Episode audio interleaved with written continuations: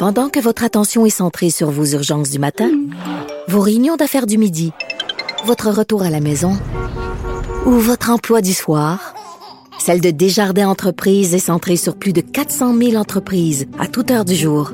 Grâce à notre connaissance des secteurs d'activité et à notre accompagnement spécialisé, nous aidons les entrepreneurs à relever chaque défi pour qu'ils puissent rester centrés sur ce qui compte, le développement de leur entreprise. Ici Ricardo. Et Émilie, marchand d'IGA. On a envie de vous inspirer à bien manger. À moins de 5 la portion. Suffit de repérer les produits valeurs sûres et de les cuisiner avec une de nos recettes. Les valeurs sûres, c'est bien pensé, hein? Bien sûr! Détails sur IGA.net. Vous vous demandez si les plantes ressentent de la douleur? Ou encore, comment est-ce que les daltoniens voient le monde? Le balado en 5 minutes est pour vous. Explorez la science, l'actualité et l'histoire en un temps record. La Feu, en collaboration avec le gouvernement du Québec, est fière de propulser la série Balado en cinq minutes. Ne laissez pas les questions sans réponse plus longtemps. En cinq minutes, disponible sur l'application et le site cubradio.ca. Cube Radio.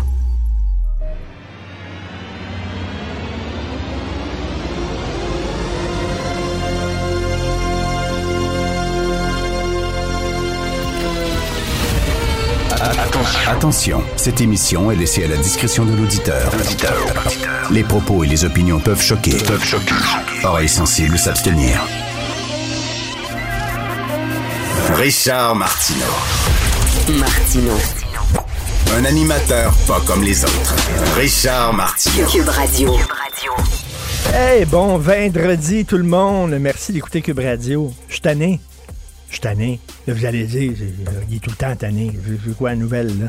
Il n'y a pas de nouvelle là. Je suis tanné que les gens disent parce qu'on critique les dérives de la théorie du genre qu'on est transphobe. Je lis ça dans certaines chroniques. J'entends ça de certains chroniqueurs. Ah mon Dieu, ils critiquent les dérives, mais savez-vous que il y a des gens qui se suicident chez les transgenres, puis ça n'a pas de bon sens. Oui, mais c'est comme Michel Junot Katsuya. Michel Junot Katsuya, expert en espionnage et en sécurité euh, nationale. Au lendemain euh, du massacre de la mosquée de Québec, il avait dit, en me visant, sans me nommer, mais les gens qui critiquent tout le temps l'islam et tout ça, ben vous avez du sang sur les mains. T'as une minute, là, là. J'ai le droit de critiquer les religions. on a le droit au Canada de critiquer les religions et j'ai le droit de critiquer surtout, et non seulement le droit, mais le devoir de critiquer des religions extrémistes, des radicaux, l'islam radical. J'ai pas seulement le droit de le critiquer, j'ai le devoir. Non, non, non, il faut pas. Il faut pas. Parce que tu encourages les gens qui vont rentrer dans les mosquées puis tuer du monde. Tu n'as pas le droit de critiquer les dérives d'un certain féminisme radical, parce que toute idéologie, il y a du radicalisme dans toute idéologie, et chez les féministes aussi, mais tu n'as pas le droit parce qu'il y a eu poli. Puis tu n'as pas le droit de critiquer les dérives. Là, j'entends, le PQ, c'est épouvantable, le PQ, c'est des démagogues, puis c'est des populistes, puis ils sont dangereux, puis c'est l'intolérance, puis tout ça. Ça, j'entends Philippe Couillard, dès qu'on chialait contre, euh, mettons, euh, je sais pas, l'immigration, par exemple, il y a trop d'immigrants, puis ils parlent pas français, puis c'est difficile de les intégrer. Vous soufflez sur les braises de l'intolérance. C'est ce qu'il disait. Philippe, euh, Couillard. Ça, ça veut dire femme tailleule. Parce qu'il y a des extrémistes quelque part, femme tailleule. Ben non. Je me dis, on peut parler, on peut marcher, marcher de la gomme. Je peux critiquer les dérives d'un mouvement tout en critiquant les gens. Tu par exemple, moi, les, les, drag queens, ça m'énerve. Les drag queens sont partout, partout. Là. Je sais pas, je comprends pas pourquoi, dès qu'il y a un événement, il faut que ça soit animé par une drag queen, ça. Mais là, il faut, il faut rien dire parce qu'il y a des drag queens qui se font menacer de mort. Ben oui, mais Christy, moi, je suis un gars de droite. Je me fais menacer de mort. Moi, j'ai eu des menaces de mort. J'ai eu des gardiens de sécurité devant chez moi qui euh, me protégeaient, OK, puis qui se relayaient aux 8 heures.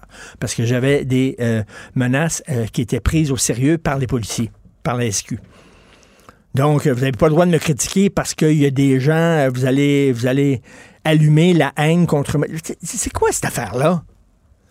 Je m'excuse, mais PSPP a tout à fait le droit de critiquer les dérives de la théorie du genre et non, ce n'est pas un populiste démagogue qui euh, euh, prône l'intolérance.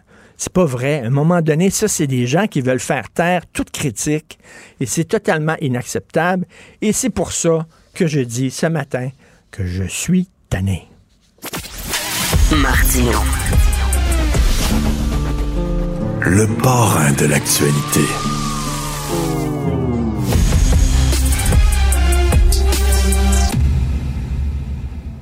Cette affaire qui est complètement tirée d'un film d'espionnage. Pourquoi? C'est vraiment intéressant? On peut pas dire l'inverse. Donc, la drogue, c'est non. Un journaliste d'enquête, pas comme les autres. Félix Séguin. Félix, tu veux me parler de féminicide?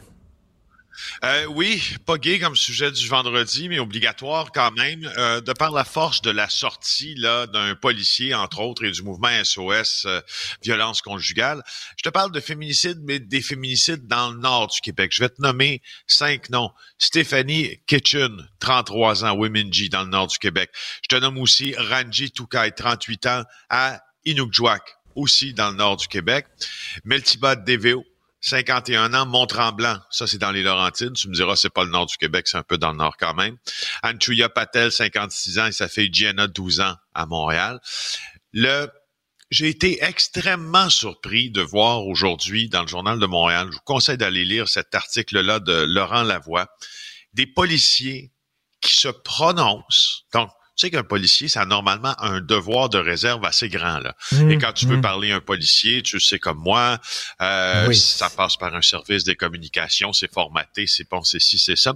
Alors là, il y a des policiers et un organisme de violence conjugale qui déplorent que les féminicides qui sont survenus dans le nord du Québec n'aient pas attiré l'attention du reste de la province. Et ils disent on a un devoir de mémoire de chaque victime. Déplorable, dit le capitaine Patrice Hamel de la police du Nunavik. C'est lui qui est responsable des enquêtes euh, criminelles. Honnêtement, Richard, j'ai pas souvent entendu ça. Pas souvent entendu ça. Je voulais le souligner. Euh, Mais, est-ce qu'ils ont raison? Si, si ce genre d'affaires-là s'était passé à Québec ou à Montréal, on en parlerait beaucoup. Et là, il y a des gens qui disent ça, c'est la preuve qu'il existe une forme de racisme systémique envers les Autochtones. Je sais pas, je veux pas rallumer le débat, mais c'est vrai que on n'en a pas beaucoup parlé de ça. Ben, c'est- ouais, est-ce que c'est, est-ce qu'on peut franchir le pas de dire, est-ce que c'est le système, justement, euh, gouvernemental qui fait en sorte que l'on oublie de parler plus des féminicides dans le nord du Québec? Je trouve que la mar- honnêtement, si tu me Mm. demandes mon opinion là-dessus, je trouve que la marche est assez haute à monter Mm. avant d'affirmer ceci. Quoi qu'il en soit, on on peut pas dire que ce policier Abel a tort. Euh, il dit on a dans le Nunavik au complet c'est un immense territoire, mais quand même, six ou sept meurtres par année, il y a des féminicides là-dedans qu'il dit, on en entend parler nulle part. Nulle part. Écoute, euh, je t'ai parlé de Ranji Toukai, cette femme-là là, de, de 38 ans, euh, à Nkujouak, c'est près de la baie du Son. Euh, les proches, ses proches étaient sans nouvelles d'elle. Euh, elle était allée rejoindre son, son conjoint.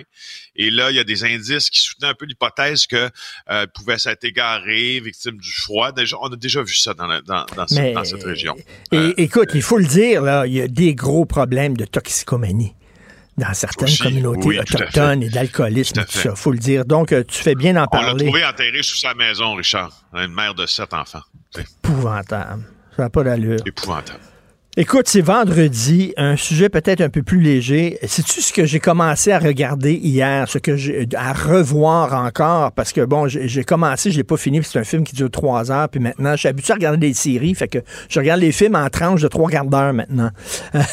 et Oui, c'est ça. j'ai j'ai recommencé à, à regarder Scarface de De Palma. First, Ah oui! First, you get the money, then you get the power. Then you get the woman.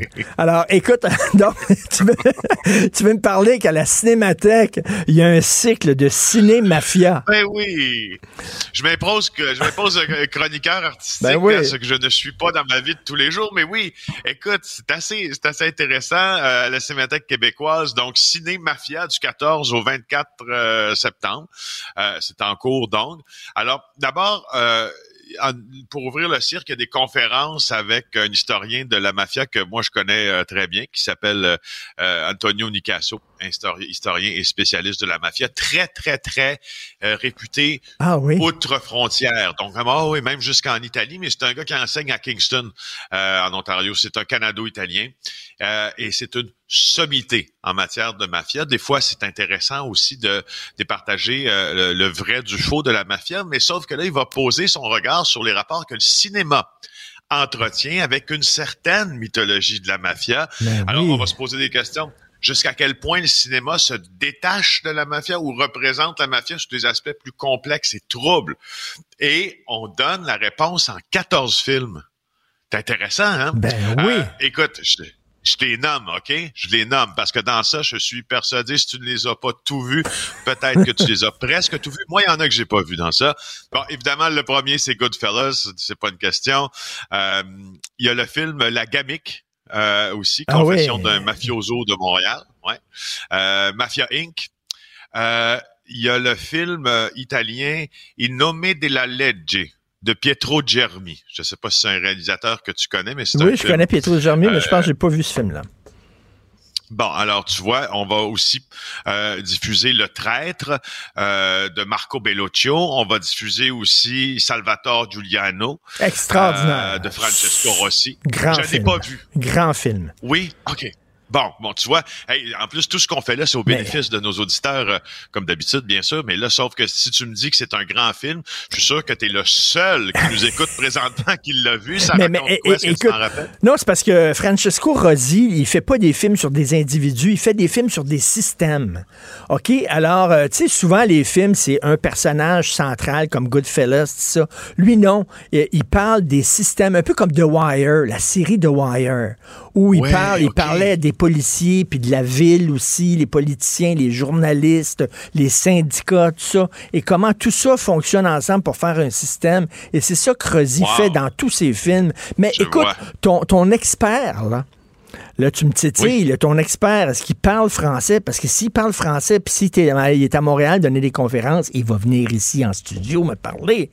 C'est sûr et Ah, certain. ben, je suis persuadé que je crois qu'Antonio, euh, je crois qu'Antonio parle un peu français si ma mémoire est fidèle. Moi, je me rappelle lui avoir parlé, je, je corresponds avec lui assez souvent, mais en anglais. Euh, mais écoute, oui, quelle bonne idée. Mais- Il faut mais- qu'Antonio, si, si Antonio, ben, je, je vais l'appeler pour toi. OK, ben merci. Ce qui est spécial avec le cinéma, puis tu le sais, là, c'est que euh, non seulement les films s'inspirent de la réalité, mais la réalité s'inspire des films. Après le parrain, les mafiosos aux États-Unis se sont mis à parler comme les personnages du film. Oui, puis après aussi les Sopranos aussi, Oui, cette ben série-là. Ah oui, oui, oui, ah oui. Écoute, donc euh, je, je, con- je continue avec mes films. Il y a un très vieux film qui s'appelle juste Mafioso euh, d'Alberto Latuada, euh, réalisateur italien. Il y a le film Nostalgia de euh, Mario Martone. Euh, il y a le film Confession d'un commissaire de police, Confessione di un commissario di polizia, euh, par un Francesco qui, qui met en vedette Francesco Nero. Il y a le film We Still Kill, euh, c'est still, ouais, c'est ça, We Still Kill the Old Way. Ça, je ne connaissais pas ça. C'est un Mais- film de Elio Petri. Mais Voilà. écoute, euh, il y a beaucoup, de films italiens, bien sûr. J'imagine, à un moment donné, le parrain va être là-dedans, c'est sûr et certain, ou à moins qu'ils disent que les gens l'ont tellement vu, on n'a pas besoin de... Ben, c'est ça. Ben, ils disent les gens l'ont tellement vu. Gomorrah est là-dedans. Gomorrah est là-dedans. Gomorrah est un film sur un système aussi. Et- et- Euh, et et euh, Réjeanne Padovani Oui, mais, mais Gomorrah, exactement. Gomorrah, c'est un film, justement, où ça montre un système. Hein, c'est, rare, ça, des films qui... C'est pas avec un personnage principal. C'est comment... Ça démontre un système. J'espère qu'il va y avoir confession. C'est la, c'est la Non, mafia, ben non, confession, ben c'est non. le crime organisé. C'est, pas, la vraiment... C'est Non, pas vraiment la, c'est la crime mafia. organisé de type, ouais, de type bande de motards, puis tu sais, un peu plus narcotrafiquant. Donc c'est pas, non, c'est pas la mafia. Ce que je comprends, c'est que c'est très niché, là, c'est très niche comme comme répertoire. Ce que j'adore, moi, c'est plein de films que je ne connais pas dans ça. Là. Alors, il y, a, il y a- il y a beaucoup de classiques euh, là-dedans. Et euh, il y a des films qui, malheureusement, euh, rendent la mafia glamour, mais il y en a d'autres qui sont beaucoup plus réalistes et qui montrent les dommages que la mafia a sur un système. Et c'est le film Francesco Rosi, le Salvador Giuliano, qui montre justement à quel point la mafia gangrène un système au complet et un pays au complet. Donc, écoute, si tu peux parler à ton expert, là, j'aimerais bien le parler. recevoir. Merci beaucoup. Et, et Merci, bon I'm week-end. get the paper, get the paper. Avis à la gauche. Ben oui, on le sait. Martineau, ça n'a pas de bon sens comme il est bon. Vous écoutez Martineau. Cube Radio. Cube Radio. Cube Radio. En direct à LCN. Dernier rendez-vous de la semaine avec Richard Martineau, qu'on rejoint dans son studio à Cube Radio. Salut Richard. Salut, écoute, avant de parler, j'aimerais dire quelques mots. Je vais te parler d'argent et c'est pour ça que j'ai sorti mon costume de Pierre-Olivier Zappa euh, aujourd'hui. Alors, pour parler des- bon. pour parler d'économie. quelques années de différence. Ouais. Euh, écoute, euh, le REM devait coûter euh, 5,5 milliards de dollars. Il va coûter 8 milliards. C'est une augmentation de 45% des coûts. Les gens sont furieux. Ça va coûter 3 milliards de plus. Ouais. Ce qui prouve que le gouvernement, au lieu de dire ça va coûter 5,5 milliards, aurait dû dire ça va coûter Là, il n'y aurait pas eu de dépassement. Alors, eh, les gens n'auraient rien dit, ils n'auraient pas chialé. Donc, écoute, là, des dépassements de coûts, que c'est étonnant. Effectivement, j'ai pensé à ta réplique quand j'ai vu le, le dépassement de le fameux Hein. Euh, La crise du logement, euh, Richard, euh, là, M. Trudeau vient de faire une annonce hier pour stimuler la construction en enlevant la TPS sur des projets de construction, mais ça, c'était une promesse de 2015. Donc, on est comme rendu dans le mur et il aurait fallu peut-être agir un peu avant. Hey, écoute, là, le Canada s'apprête à accepter 500 000 immigrants par année. Puis il manque de logements actuellement. là. comment ils vont faire exactement? Le National Post euh, fait une- un calcul rigolo.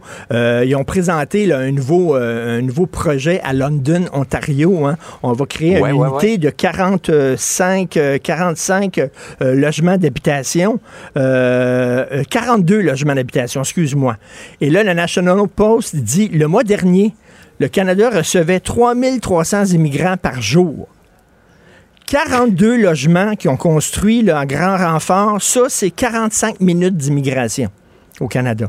En 45 minutes, tu remplis 42 logements. C'est plein. C'est plein. Écoute, moi, j'étais rédacteur en chef du journal Voir, un quotidien gratuit qu'on donnait dans les rues de Montréal il y a, mon Dieu, des décennies de ça, OK? Et à l'époque, il y avait le Frappru. Souviens-toi, le Frappru. C'est un groupe de militants qui militent pour des logements sociaux, qui disait à l'époque, je te parle il y a à peu près 20-30 ans, qui disait, ça manque de logements sociaux à Montréal. On le sait depuis longtemps. Et là, j'entends les municipalités dire, là, on n'a pas d'argent, puis on a besoin de l'aide de la province. Prenons Montréal. Madame Plante a dit, ça n'a pas de bon sens, puis on est pris à la gorge. Madame Plante a annoncé cette semaine un projet de revitalisation du parc du Mont-Royal. OK? Là, les, automo- les, les automobilistes ne pourront pas aller euh, au lac des Castors. Ouais. Puis ils vont construire un nouveau point de vue. OK, sur Montréal. Il y en a déjà un, le chalet, Christy, tu le vois, le centre-ville de Montréal. Ils vont construire un nouveau point de vue, 90 millions de dollars. C'est une priorité, ça, Christy? Et regarde, pense à toutes les, les- les pistes cyclables qu'on a construites à Montréal. L'argent qu'on. les deux grandes priorités d'un individu se nourrir, se loger. C'est- si tu n'as pas de logement, tu peux pas travailler. Tu n'as pas d'endroit où dormir calmement, tu n'as pas d'endroit où mettre tes vêtements, tu n'as pas d'endroit où mettre- prendre ta douche et tout ça. C'est tu te loges, puis après ça, tu travailles. Puis quand tu travailles, ben là, tu te sors de la misère, puis tout ça. C'est super important. Est-ce que les villes ont mis ça en haut de leur priorité? Est-ce qu'à Montréal, c'est une priorité, le logement social? Madame Plante, Madame Plante qui vient du milieu communautaire, qui vient de la gauche, là. Qu'est-ce qu'elle a fait pour le logement social? 90 millions de dollars pour un nouveau point de vue sur la montagne. Cette semaine, ça a été annoncé, ça, en pleine crise du logement. Ouais. On dirait qu'on fait une ville pour les bobos.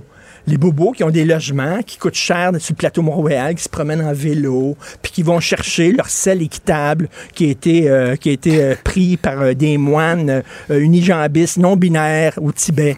c'est comme, bon, mais ça, c'est-tu une priorité?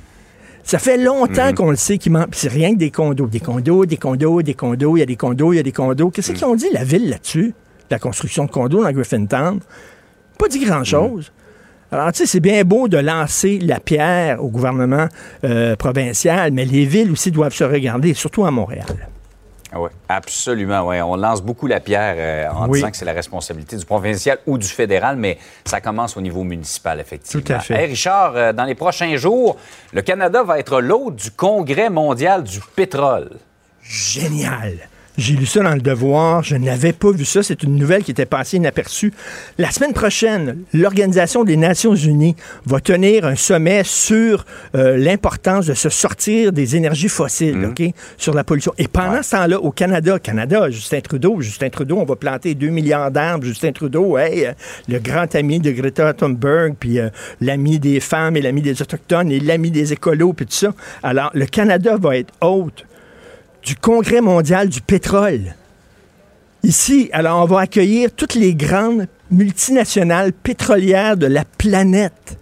Et le Canada, comme pays hôte, va être le pays avec la plus grande représentation. OK, là, il va y avoir plein de ministres. Il va y avoir trois ministres qui vont être là. Et là, il va y avoir une vitrine où on va mettre euh, en vitrine les nouvelles, euh, les nouvelles inventions, puis tout ça, les, les entreprises pétrolières. Attends une minute.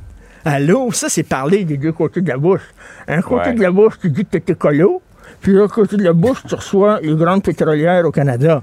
Écoute, vraiment, là.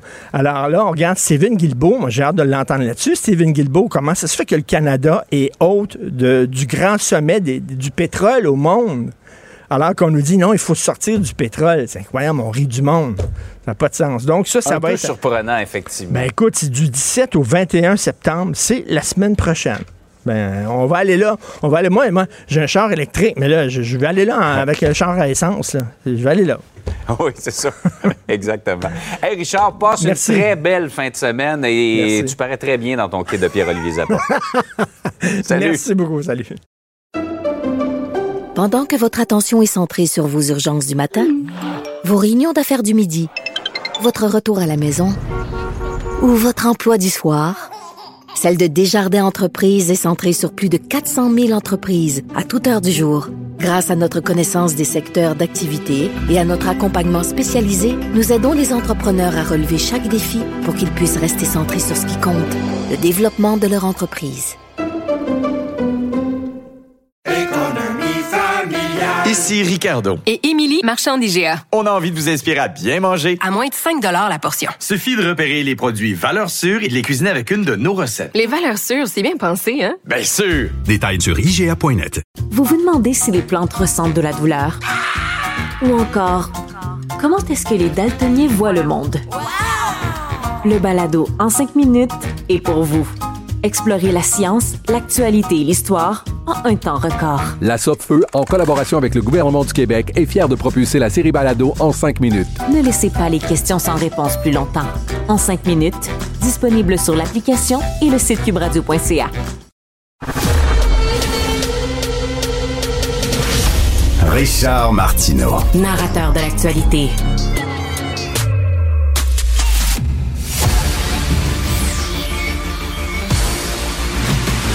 Jean-François Lisée. On va juste dire qu'on est d'accord. Thomas Mulcair. Je te donne 100 raison. La rencontre. C'est vraiment une gaffe majeure. Tu viens de changer de position. Ce qui est bon pour Pitou est bon pour Minou. La rencontre. Lisée. Mulcair. Les amis, je sens que ça va brasser ce matin. Je vous demande un peu de discipline. Jean-François, tu voudrais euh, parler de la chronique de Tom et après ça, Tom va te donner, euh, va te répondre. Euh, euh, donc, sa chronique s'intitule Paul Saint-Pierre Poilièvre ou l'intolérance comme arme politique. Jean-François. Oui, alors comme tous les matins, je lis les journaux, j'ai le Journal de Montréal, les chroniqueurs du Journal de Montréal, ce sont des joyaux nationaux et la diversité d'opinions, je veux la souligner. Et puis, donc, des fois, j'ai- Richard, des fois, je suis d'accord ou pas d'accord. Je lis Tom, des fois, je suis d'accord ou pas d'accord. Et respecte les opinions on a le droit d'avoir celle qu'on veut, mais on n'a pas le droit à ses propres faits.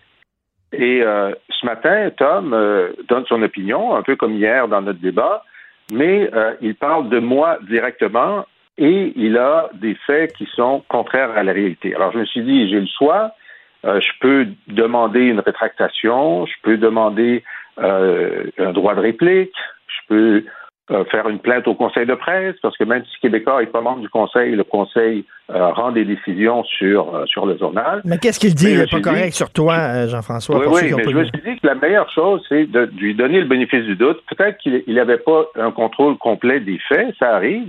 Et donc, je vais lui donner les faits et il aura l'occasion de rectifier. Alors, qu'est-ce qu'il dit? À la course à la chefferie de 2016, le PQ s'est enlisé, enlisé, c'est cute, c'est comme un jeu de mots, dans un bourbier d'intolérance populiste. Euh, un candidat à la chefferie du parti, alors il ne me nomme pas, hein, bon, chacun son style, moi quand j'attaque quelqu'un, je préfère le nommer. Euh, un candidat à la chefferie du parti avait affirmé que les musulmanes qui portaient le voile intégral constituaient une menace pour la sécurité. Ben, c'est pas vraiment ça. J'ai dit que des terroristes et des criminels pouvaient utiliser le voile intégral pour commettre des crimes et des, euh, attentats terroristes. À l'époque, on était dans la vague d'attentats islamistes. Alors, et j'ai dit, les AK-47 sous les niqabs en Afrique, c'est avéré. C'est ça la citation.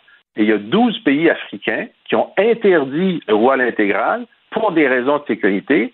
Et au Maroc, c'est interdit de le porter, de le vendre et de le fabriquer.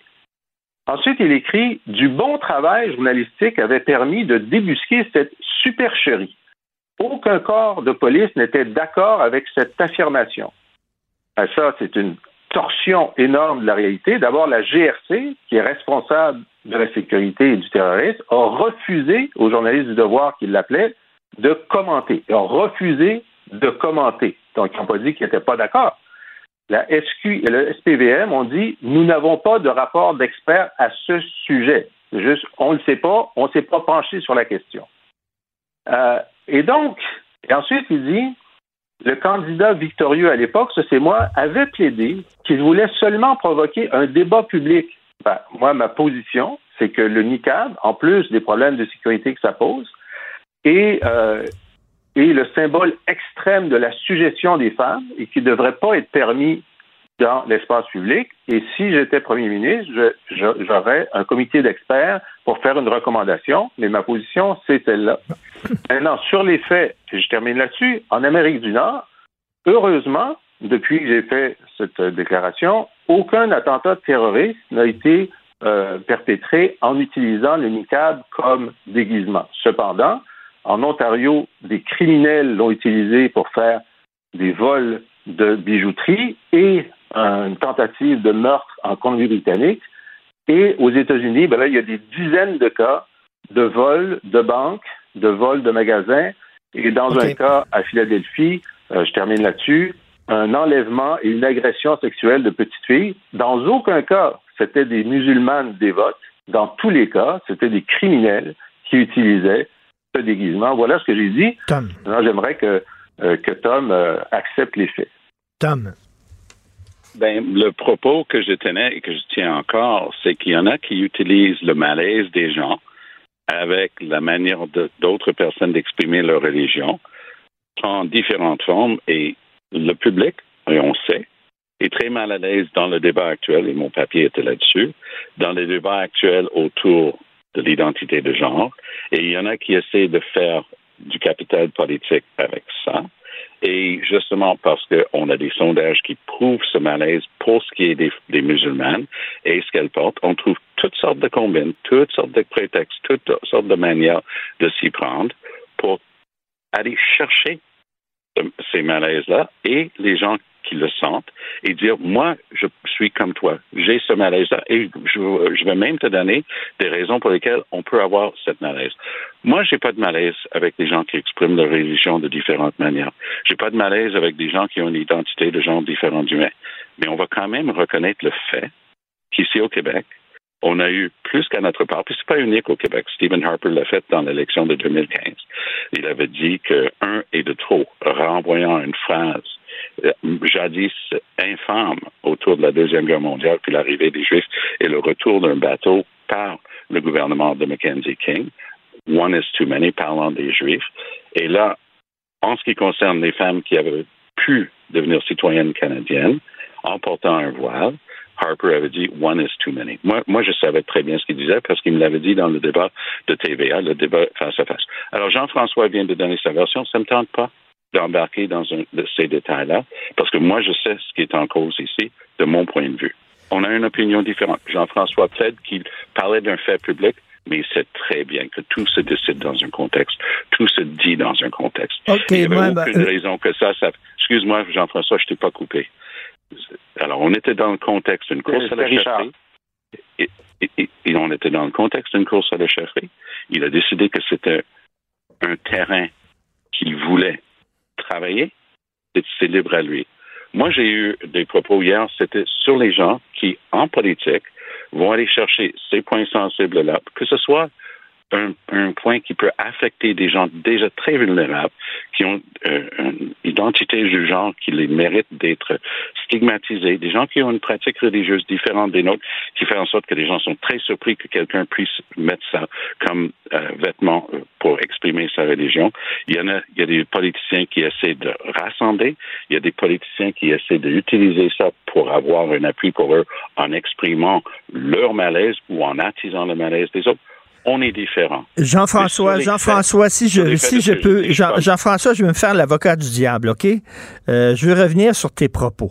Il me semble qu'il y a plein de raisons pour s'opposer au port du voile intégral, la défense de la laïcité, euh, l'effacement des femmes, etc., en disant que c'est un, c'est un vêtement sexiste, euh, misogyne. Mais de sortir, ça peut cacher des armes à feu c'était-tu aller un peu trop loin puis faire peur au monde? Je pose la question. Ben, le fait est qu'il y a des dizaines de cas en Amérique du Nord où ça a caché des armes à feu. Et la petite fille de, je pense, 6 ans, qui a été, euh, qui a été euh, enlevée et agressée sexuellement à Philadelphie. Euh, elle était dans un, dans un parc, donc avec le niqab pour enfants, et il y a un policier qui l'a regardé, qui a pensé la reconnaître.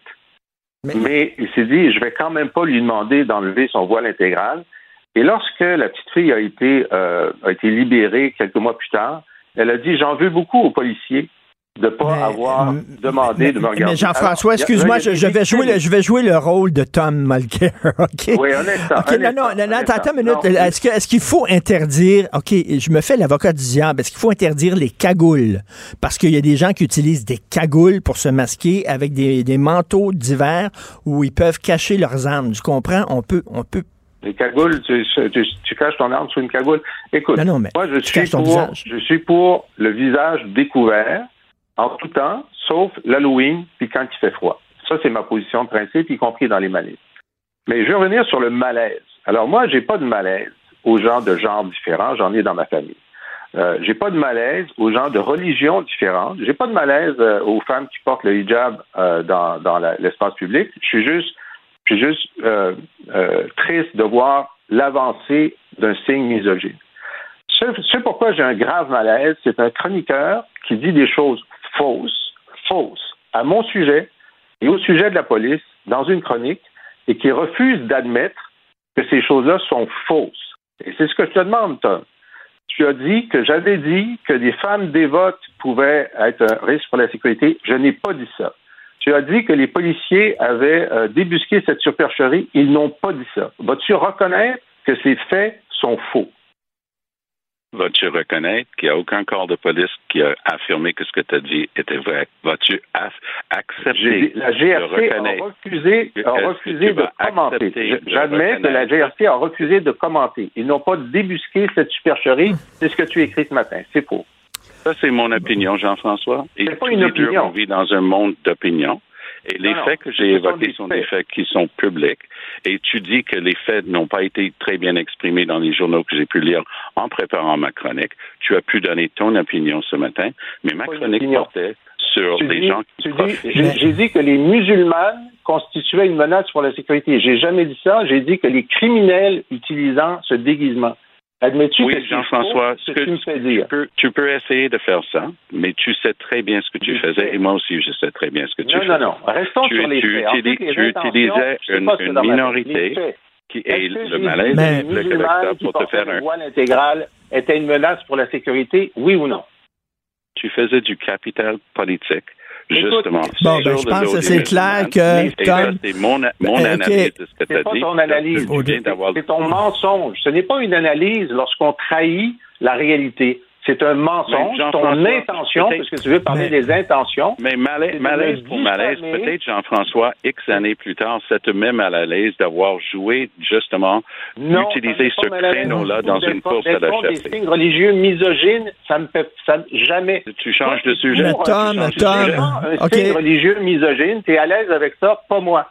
Mais jamais je ne vais travestir des faits dans une chronique à ton sujet pour te diffamer. Moi, je prends cet engagement-là. Pourquoi ne peux-tu Ben- pas faire ça à mon endroit? Bon, Tom, Tom Ben, et Tom je- et je- Jean-François, je je me fais l'arbitre. Je, je- je me fais l'arbitre. là. Je pense que c'est clair que Tom ne veut pas euh, dire ce que tu veux euh, l'entendre dire, Jean-François. À toi. On se verra Libre au à toi.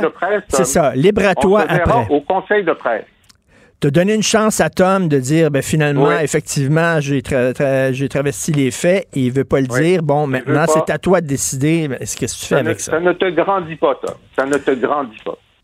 Jean-François, Tom. je trouve aussi que ça ne t'a pas à grandir de jouer justement dans ce- cette catégorie-là pour gagner ta course à la les Aujourd'hui, tu apportes religieux des nuances que tu n'avais pas à l'époque. OK. euh, Toi, toi tu Tom, défends des signes religieux misogynes, c'est ton choix, OK? Moi, je suis Oui, contre les d'accord. signes religieux misogynes. C'est ça, mais c'est pas le sujet dont on parle, le- n'est-ce pour pas? le- pour le On parle, on parle de affir- On va- on on parle va- de affirmations on sur va- les musulmanes et la sécurité, et là-dessus, j'avais raison. Et j'ai hâte que tu portes ça au Conseil OK, on va, on va respirer par le nez les deux. chose, non, non, OK. Les bandits et les musulmans, ce n'est pas la même chose. Tu devrais le savoir. Moi, je le sais. Pourquoi toi, tu le sais pas? Merci Jean-François. Que- j'ai bien compris ton point de vue. Tu as bien compris le mien. Et sur le fond du je sujet, n'accepte pas le mensonge dans les chroniques. Je, je, je, j'ai une question à poser à Tom plus large. Oui. OK, là, on va, on Oui. va prendre un pas de, de, de, de recul face au dossier de Jean-François et Jean-François décidera ce qu'il fait avec ça après. Tom, je te, je te pose seulement la question. Est-ce que j'ai le droit, par exemple, par exemple, de critiquer les dérives euh, de l'identité de genre sans me faire traiter de transphobe? Est-ce que j'ai le droit de critiquer les dérives de l'islam sans me faire critiquer, de, de- sans me faire traiter d'islamophobe? Parce que sinon, ben là, ce que tu nous dis, c'est fermer votre gueule, on peut rien dire. On peut plus rien dire parce que, tu sais, c'est comme... Au contraire, Jean-François vient de dire à de multiples reprises qu'il trouve ça misogyne, puis je dis, ben, c'est ton point de vue. Alors, je- tu m'as jamais entendu te traiter de transphobe. Tu m'as jamais entendu te traiter d'islamophobe. Ben non, non, tu traites, tu opinion. traites PSPP un peu d'intolérant. Tu dis qu'il souffre sur les braises de l'intolérance. Tu fais ton Philippe Couillard là, ce matin, Tom. En fait, non, parce que ben, peut-être euh, tu te plains plus que le, le principal sujet, parce que j'ai échangé par écrit hier avec euh, Paul Saint-Pierre Plamondon, puis on a eu une excellente conversation très respectueuse et très correcte aujourd'hui. Et là- là-dessus, et il a pu élaborer un petit peu plus le contexte dans lequel il l'a dit, et c'était très correct comme échange. Comme je trouve par ailleurs très correct, même si euh, Jean-François s'emporte un petit peu ce matin, je trouve ça très correct qu'il me donne son point de vue. Je lui donne mon point de vue. Il dit que les faits sont en sa faveur. Moi, je dis que les faits, à mon point de vue, les faits démontrent qu'il a utilisé ce malaise avec les musulmanes et il a évoqué les problèmes de sécurité que ça pouvait représenter. Et pour moi, ça fait partie d'une opération politique dans laquelle il était, une course à la chefferie, qui, pour lui, pouvait être prof- profitable et de toute vraisemblance, euh, C'est gagné. C'est un Ok. gars très intelligent. Tom, c'est Ben, un gars extrêmement intelligent. Je te donne ça. C'est pas juste, c'est Je- pas juste je, moi. Je je sais, je sais que tu as beaucoup de difficultés à, à- admettre des erreurs, mais là, en- après cette conversation que nous avons ensemble, es-tu capable d'admettre que tu as tiré l'élastique, que tu es allé dans une zone grise, que tu n'es pas, tu n'es pas été, disons, complètement exact dans la façon de décrire ma position? Suis Celui qui est allé ça. dans une zone grise en 2016, c'est toi, Ah, c'est. Jean-François. T'es pas capable. C'est pas juste, pas capable. c'est pas juste moi qui Bon, est-ce qu'on peut, est-ce qu'on peut traiter. Ah, ah, Excuse-moi. euh, Jean- Richard, tu as laissé Jean-François Oui. avoir son mot. S'il s'il te plaît, je voudrais avoir le même droit. Je- Jean-François, c'est pas juste moi qui le dis. À l'époque, Agnès Maltais a dit que tu étais en train de faire peur aux Québécois avec ta prise Ouais. de position. Et moi, c'est exactement ce que je pense aussi. Tu essaies de faire Elle- peur. elle n'a pas et tu essaies travesti de ma profiter. Et c'était une minorité qui était utilisée pour fins politiques. Et ça, c'est ton choix. Bon, ben, mais, mais Jean-François, Jean-François. Ne m'a jamais mal cité. Elle a donné son opinion. Puis ensuite, elle est devenue ma porte-parole en laïcité. Puis elle était d'accord avec moi pour interdire le voile intégral dans l'espace public. OK, Toi, là. c'est non seulement ton opinion, mais tu travestis la réalité. OK, là, je suis désolé, là, on tourne en rond. Là. Alors, Ouais. Jean-François, tu prendras les mesures que tu veux prendre. Est-ce qu'on on- on peut aborder un autre sujet? J'aimerais revenir sur la caricature qui est au-dessus du texte de Thomas Mulcair aujourd'hui, un sujet qui va nous faire sourire. Euh, euh, tu vois euh, G- GND, Gabriel Nadeau-Dubois, dans un gros char qui pollue.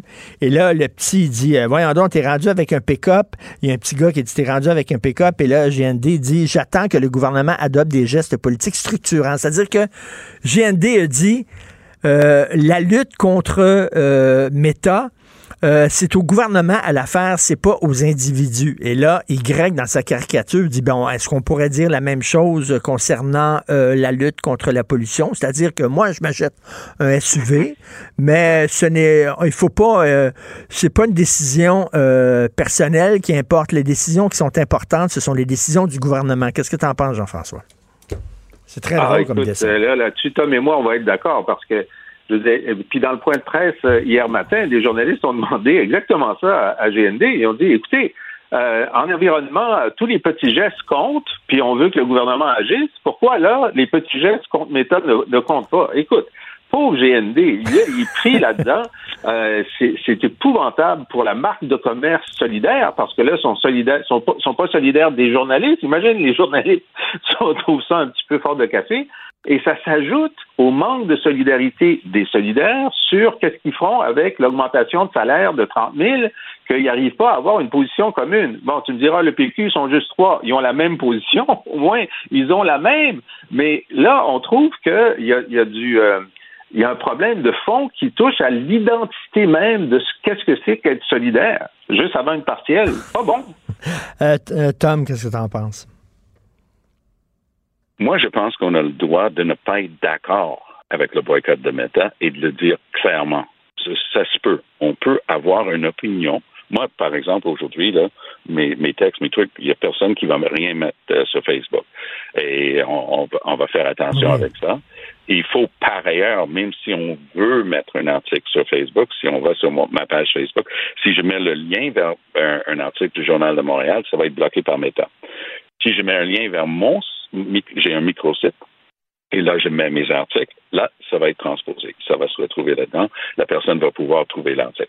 C'est, l'astuce que j'ai trouvée pour essayer de le contourner. Mais aujourd'hui, on ne touchera pas à, à Mais, mais, mais, mais, mais, mais Jean-François, c'est comme votre débat, là. Moi, je trouve ça intéressant. Je le mettrais sur les médias sociaux, mais là, je dis, bon, je le mets pas aujourd'hui parce qu'on boycotte Demain. Ben Demain, oui, mais demain. qu'est-ce qu'est-ce- que ça donne, là? Tu sais, c'est comme euh, la journée sans achat. Je n'achèterai pas mon sofa aujourd'hui, je vais l'acheter demain. Tu sais, Ben, c'est- un geste symbolique, mais, mais l'addition des symboles augmente. euh, tu sais, je veux dire, on a, on a fait des tas de, de gestes symboliques pour euh, avoir des voitures qui sont qui sont plus euh, sécuritaires. On, on a fini par les avoir. On a fait des gestes symboliques pour le droit des femmes. On a fini par l'avoir. On a fait des gestes symboliques pour le- euh, augmenter le salaire minimum. Euh, il a fini par être augmenté, pas assez, mais quand même. Tu sais, je veux dire, c'est comme ce sont les gestes précurseurs, les gestes symboliques. C'est pour ça qu'ils sont importants. Euh, bon week-end. Est-ce qu'on se reparle les trois lundis? Ben oui. Euh, moi, je vais être là, en tout cas. OK, bon, ben. je, vais, peut-être- écrire une chronique euh, que, que Tom aimera pas, mais je ne bon, déformerai pas ses bon. paroles. Mais, mais, mais Jean-François, je t'assure que je ne veux pas commencer à me plaindre auprès de toi. Je vais juste le lire et le, et, et le prendre. Alors, vas-y, mon grand. Merci beaucoup. Merci à vous Salut. deux. Bye. Merci. Bon si vous voulez lire le blog de Jean-François Lisée où il revient euh, sur l'actualité et peut-être il répond à certaines chroniques aussi euh, qui l'ont pris à partie. Et aussi, vous voulez entendre euh, son balado où il revient sur les grandes dates de l'histoire du Québec, allez sur la boîte Martineau, il n'y a pas le temps pour la controverse. Il a jamais coulé l'eau sous les ponts. C'est lui qui la verse. Vous écoutez Martineau. Cube, Cube Radio. Je te rappellerai que 1,3 milliard, 44 milliards de dollars. C'est beaucoup, beaucoup d'argent. À partir de cet événement-là, il y a eu un point de bascule. Un directeur de la section argent, pas comme les autres. Yves Daou. Quand le bâtiment va, tout va, tout va. On entend chanter les villes et les campagnes. Quand le bâtiment va, tout va, tout va. Partout il y a de la joie quand le bâtiment va. Alors, euh, Obélix chantait Quand l'appétit va, tout va. Annie Cordy chante Quand le bâtiment va, tout va. Euh, écoute, euh, Ottawa va éliminer la TPS sur la construction de logements. Est-ce que il- ça va vraiment aider la construction de logements sociaux, entre autres, Yves? Hey, Richard, on a une crise du logement, écoute, depuis écoute, plusieurs années. Ben oui. Déjà, les spécialistes le disent, là, tu sais, qu'on on a besoin de 5 points, presque 6 millions de logements qui doivent être construits, écoute, d'ici 2030. C'est pas nouveau. Puis, en plus, on le sait, là, il, il y a un manque d'offres dans le marché. De plus en plus de gens qui cherchent des logements, qui cherchent des propriétés. Puis là, écoute, hier, tout le monde était comme un peu, euh, euh, tu sais, on- personne s'attendait à ça. Tu sais, une promesse de 2015 qui est sortie du sac de, Justin Trudeau pour dire, il élimine la TPS sur les matériaux de construction, sur la main d'œuvre pour permettre de construire des logements abordables. Bon, évidemment, c'est une promesse de, de l'époque. Ça va coûter euh, presque 4,5 milliards sur six ans. Les provinces, ils n'étaient pas au courant de ça, puis peut-être qu'ils vont être appelés à devoir réagir. Est-ce que le gouvernement du Québec lui va enlever la, la TVQ? Mais en demeure pas moins que, tu sais, c'est clair qu'il y a beaucoup de gens qui regardent ça, puis ils vont dire, là, moi, là, je suis un entrepreneur. Est-ce que demain matin, avec cette baisse de la TPS, là, je suis prête, moi, à investir pour créer des logements abordables? Et ça, c'est de là que ça va partir. Parce qu'actuellement, là, dans le résidentiel, il y a beaucoup d'entrepreneurs à cause des taux d'intérêt, à cause de justement euh, la, la difficulté de d'avoir des, des, des, mettons, des loyers qui sont acceptables, que les gens sont prêts à payer, qui sont pas prêts à investir. Là, probablement que c'est peut-être une occasion pour eux autres d'investir. Puis là, en plus, les matériaux de construction sont en baisse. Euh, regarde, euh, on a un Mm. article ce matin, le prix du bois, là, il est de, écoute, tu as eu la période de, de, de la de la pandémie où tout le monde rénovait, puis là, il manquait de bois, puis là, les prix avaient monté presque de OK, 300 euh, mais- mais attends une minute. Là, les Yves, prix du bois, ils baissent. Yves, mettons, moi, je suis un entrepreneur, puis je veux construire, je sais pas, des condos. Tiens, des condos le luxueux. Euh, hey, ben, je vais le faire, moi, là, c'est bon, le, le prix du bois est en baisse, fait que, tu sais, je vais utiliser ça, mais ça aidera pas plus les gens qui ont besoin de logements abordables. Ça les aidera pas. Ben, la question, c'est que, ben, Richard, ça revient toujours à l'offre et la demande. La question, c'est que la demande est élevée, l'offre est inexistante. Dans un système capitaliste, malheureusement, c'est ça qui arrive, c'est que les prix, tu peux pas avoir un gel des prix demain matin, il y a personne qui va investir. La seule affaire que tu peux permettre, c'est de créer des conditions qui permettent à des gens d'investir. Mais là, en même temps, est-ce que ces, ces, ces propriétaires-là, immobiliers, qui vont construire ça, est-ce qu'ils vont mettre ça dans leur poche? tu sais, tu comprends-tu, pour faire plus de profit? Ben oui. Puis la question, c'est qu'ils vont maintenir les loyers élevés. Ben oui. Écoute, Ben on, est, oui. on est rendu là, là, tu sais. Tu sais, Euh, eux autres, ça, leur coûte, ça va leur coûter moins cher de construire des logements, mais est-ce qu'ils vont les rendre abordables, ces logements-là? C'est une autre question, ça. Ah. Hein? Mais écoute, l'enjeu est tellement grand, euh, Richard. Écoute, on en parle maintenant, les gens. Là, tu sais, il y a trois postes budgétaires dans, dans- pour les, les familles. Le logement, l'alimentation, puis le transport. OK? Si tu as le transport, puis tu as deux autos, tu as le prix de l'essence qui augmente, puis ils sont euh, ils écopent là. Dans l'alimentation, ça, écoute, c'est juste ça jump. Puis dans le logement, écoute, c'est les, les prix, là, écoute, ça, actuellement, le logement Mais- représentait 16% des budgets, maintenant, c'est presque 20-25 Yves, de- Yves, de- de Yves, les deux, les deux grandes pri- priorités, là, c'est se nourrir, se loger, OK? Se nourrir, se loger. Le REM, là, 8 milliards de dollars. C'était une priorité, ce LOREM, alors qu'il il manque de. Tu sais, il me semble y avait, il manquait de logement. On le sait, ça fait 30 ans, 40 ans qu'on sait qu'il manque de logement. On arrive avec une bébelle comme le REM qui va vampiriser le système de transport commun existant. C'était-tu une priorité, ça? On peut se poser la Ben, question. Ben, la question- ben, on peut se poser la question, est-ce que la filière de la batterie électrique, c'est une priorité ou est-ce qu'on va mettre 5 milliards? Écoute, hey, Richard, juste te dire, on s'en est parlé tous les deux. Tu te rappelles du livre de, du démocrate là, qui s'appelle euh, David Foote, qui a écrit en 1996. Ça s'appelait Boom, Boss et Echo. en Ben oui. français, c'était Boom, Crash et Rebond. Lui, il disait clairement, hey, en 1996, il disait, écoute, puis vraiment, on est des myopes. En 96, il disait, la démographie, là, regardez, là, ça s'en vient. Vieillissement de la population. Tu vas avoir de plus en plus de gens qui vont s'en aller vers la retraite. Tu vas avoir de plus en plus de jeunes qui vont vouloir chercher de l'immobilier parce qu'à un moment, tu sais, à 18 ans, bon, tu as une job, mais tranquillement, ces gens-là vont vieillir. Ils vont avoir besoin de logement. Ils vont avoir besoin de... Il avait déjà écrit, lui, en 96, qu'il y aurait pénurie de main-d'œuvre, qu'il y aurait des problèmes au niveau des soins de santé, que le prix de l'immobilier était pas jumpé.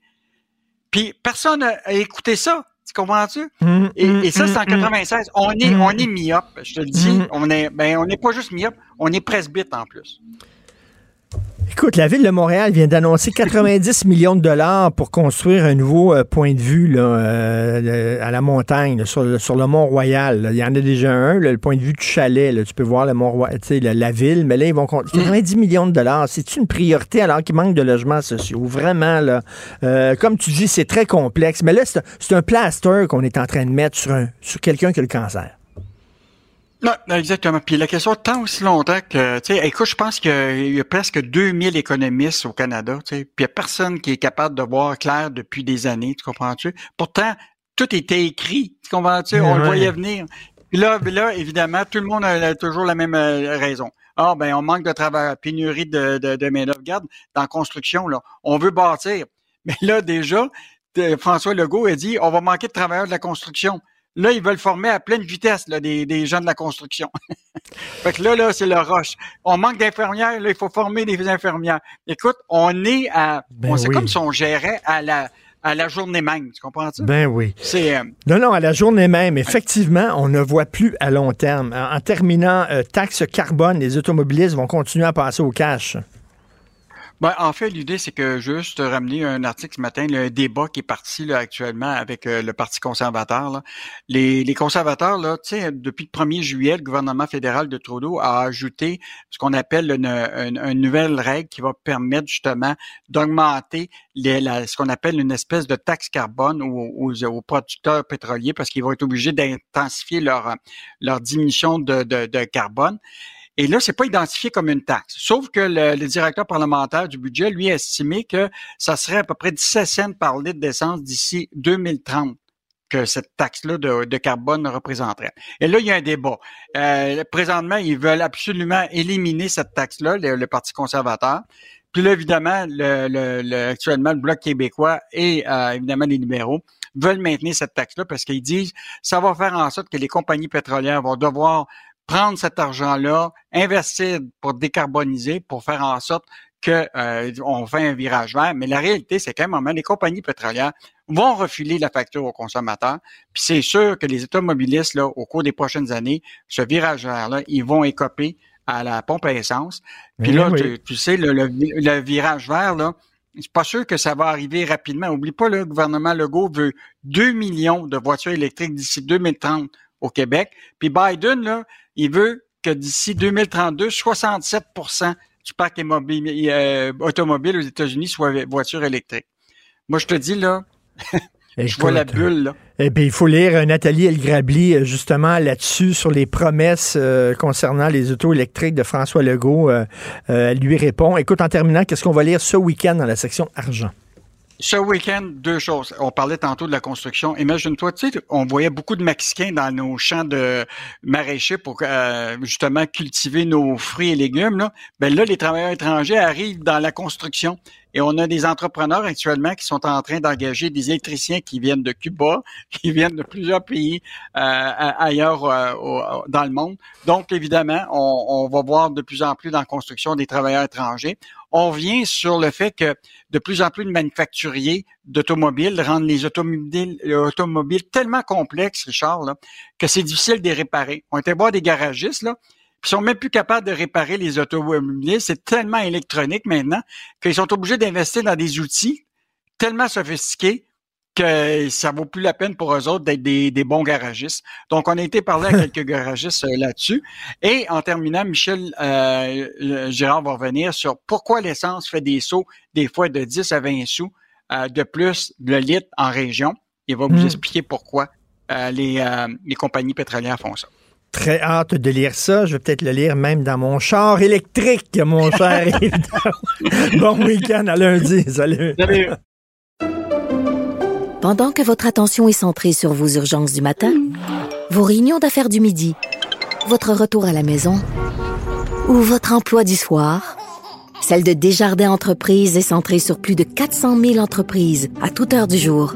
Grâce à notre connaissance des secteurs d'activité et à notre accompagnement spécialisé, nous aidons les entrepreneurs à relever chaque défi pour qu'ils puissent rester centrés sur ce qui compte, le développement de leur entreprise. Ici Ricardo. Et Émilie, marchand d'IGA. On a envie de vous inspirer à bien manger. À moins de 5 la portion. Suffit de repérer les produits valeurs sûres et de les cuisiner avec une de nos recettes. Les valeurs sûres, c'est bien pensé, hein? Bien sûr! Détails sur IGA.net. Vous vous demandez si les plantes ressentent de la douleur? Ou encore, comment est-ce que les daltoniens voient le monde? Le balado en 5 minutes est pour vous. Explorez la science, l'actualité et l'histoire en un temps record. La Feu, en collaboration avec le gouvernement du Québec, est fière de propulser la série Balado en cinq minutes. Ne laissez pas les questions sans réponse plus longtemps. En cinq minutes, disponible sur l'application et le site cubradio.ca. Martino. Des fois, quand on se sent contrarié, ben c'est peut-être parce qu'il touche à quelque chose. Nous discutons avec David Santarossa, enseignant secondaire, auteur de l'excellent livre La pensée woke. David, tu es peut-être le, chroniqueur le plus bienveillant du Québec. Euh, tu veux nous parler de bienveillance. Pourquoi tu as choisi ce thème-là? Ben c'est vraiment un sujet, un mot à la mode, j'ai envie de dire. Hein. Donc, euh, moi, je suis enseignant, donc on entend beaucoup le terme de bienveillance, mais j'ai l'impression, j'ai des amis qui travaillent un peu dans différents milieux, et c'est vraiment un sujet, un mot à la mode. Hein. Il faut être bienveillant avec les autres. Et puis, il y avait un texte dans le, dans la presse en début de semaine où on apprenait que les cégepiens sont de plus en plus absents euh, de, des cours. Et puis, dans le même texte, on nous disait finalement qu'il fallait tout le temps être justement agir avec bienveillance et comprendre pourquoi les élèves sont absents et tout ça. Et ce qu'on voit, à mon sens, c'est la nature humaine euh, dans sa plus simple expression, c'est-à-dire que les paresseux de ce monde profitent de la bonté du, monde, profitent de la bonté des gens, profitent de la bienveillance des gens. Et euh, ça m'agace énormément, Richard. Écoute, euh, David, avant, euh, lorsque tu manquais trop de cours au cégep, il y avait des conséquences. Il y avait une punition. On pouvait même te mhm. rayer, là, te, te sacrer dehors. Et là, on a dit non, non, non, justement, c'est pas assez bienveillant. Donc, on va enlever les conséquences, on va enlever les punitions. Eh bien, quelle surprise! Quelle surprise, David! Soudainement, le taux d'absentéisme s'est mis à exploser. Ben oui. Parce que, mais tu sais, on est naïf, là. oui, vraiment, vraiment. Et j'ai envie de dire, je, moi, je, je, trouve ça véritablement insultant qu'on dise aux enseignants qu'ils doivent être bienveillants. C'est-à-dire que les, les, enseignants, là, ils sont bienveillants euh, depuis toujours. C'est-à-dire que, évidemment, que si tu as un élève, que, je sais pas, il y a de la mortalité dans sa famille, ben on va être bienveillant, on va l'accommoder parce que c'est une exception, puis on comprend tout à fait ça, puis on va aménager quelque chose. Mais du moment qu'on systématise la bienveillance, ça devient ça devient inévitablement de la complaisance. Puis on va dire ah ben c'est correct petit chou, puis continue ton continue ton chemin, puis on t'encourage à continuer, mais il y aura aucune conséquence. Et d'ailleurs, faut ça faut le dire, ce n'est pas aider les élèves d'être tout le temps bienveillant avec eux, puis de toujours dire c'est correct, tu n'auras pas de conséquences, continue comme ça. Écoute, dans le système de justice, dans le système de justice, il y a d'un côté la punition, de l'autre côté la réinsertion puis la réhabilitation. Mais on dirait qu'il y a de moins en moins de punitions. On voit l'explosion des sentences bonbons. De moins en moins de punitions, de mhm. plus en plus de, réinsertion, de réhabilitation, de bienveillance. Il faut mhm. comprendre, il faut expliquer, il faut justifier. Euh, on a peur de punir. Oui, vraiment. Ben, j'ai l'impression que c'est une crise de l'autorité de manière plus générale. Hein. On veut pas, on veut pas passer pour le méchant. Hein. On veut pas passer pour le méchant. Il faut surtout pas euh, Hein, parce que évidemment, le, si t'es pas bienveillant, ben c'est quoi le contraire de la bienveillance? C'est la malveillance. Est-ce que tu veux véritablement être malveillant, être catégorisé malveillant? Ben bien sûr que non.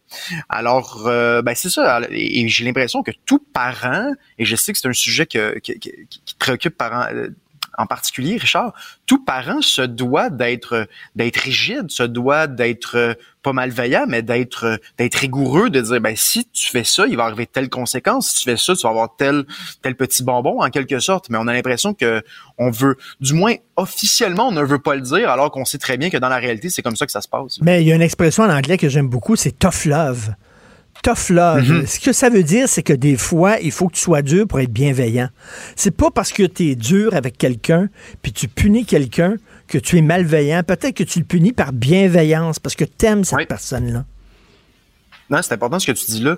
Il y a notamment la psychologue Caroline Goldman, euh, la fille de Jean-Jacques Goldman d'ailleurs, là, ah en France, qui est très très, euh, qui parle, euh, qui parle beaucoup de ces enjeux-là, qui parle, qui critique énormément l'éducation positive. Donc selon elle, l'éducation aujourd'hui est devenue sans limite. On, a, on craint d'imposer des limites à l'enfant parce que justement, ça serait nuire à sa liberté, son autonomie, tout ça. Alors que non, il faut lui imposer des limites, il faut lui expliquer le monde. Hein. C'est ça le, c'est ça le rôle de l'enseignant, c'est ça le rôle du parent, c'est d'assumer le monde, de lui présenter le monde tel qu'il est, avec ses, avec ses limites justement. Et à force de tout le temps, euh, de tout le temps permettre, ben on, on arrive avec des, des, des enfants rois en quelque sorte. J'aime pas tout à fait l'expression, mais ça ressemble grosso modo à ça. Puis on, on l'entend beaucoup dans les écoles de plus en plus les enfants qui demandent, qui font des demandes constamment euh, à, leur direction, à leurs enseignants, et ça devient, euh, ça devient frustrant pour les autres aussi qui eux respectent les règles. Écoute, t'es nouveau père, tu as une petite fille de quelques semaines, et tu vas t'en rendre compte, mais tu le sais euh, déjà parce que tu lis beaucoup, tu es très informé, mais les enfants ont besoin de cadres. S'ils n'ont pas de mhm. cadre, ça les angoisse. Hein. Si tu laisses tomber les cadres en disant il n'y a plus d'hommes, il n'y a plus de femmes, il n'y a plus de haut, il n'y a plus de bas, il n'y a plus de bien, il n'y a plus de mal, il n'y a plus rien, ils sont angoissés. Ils ont besoin de cadres. Ils ont besoin, euh, pas de, questions, de réponses. Quand ils vont mhm. arriver à l'adolescence, les réponses que tu as données à ces enfants-là, le cadre que tu leur as donné, là, il va les envoyer promener.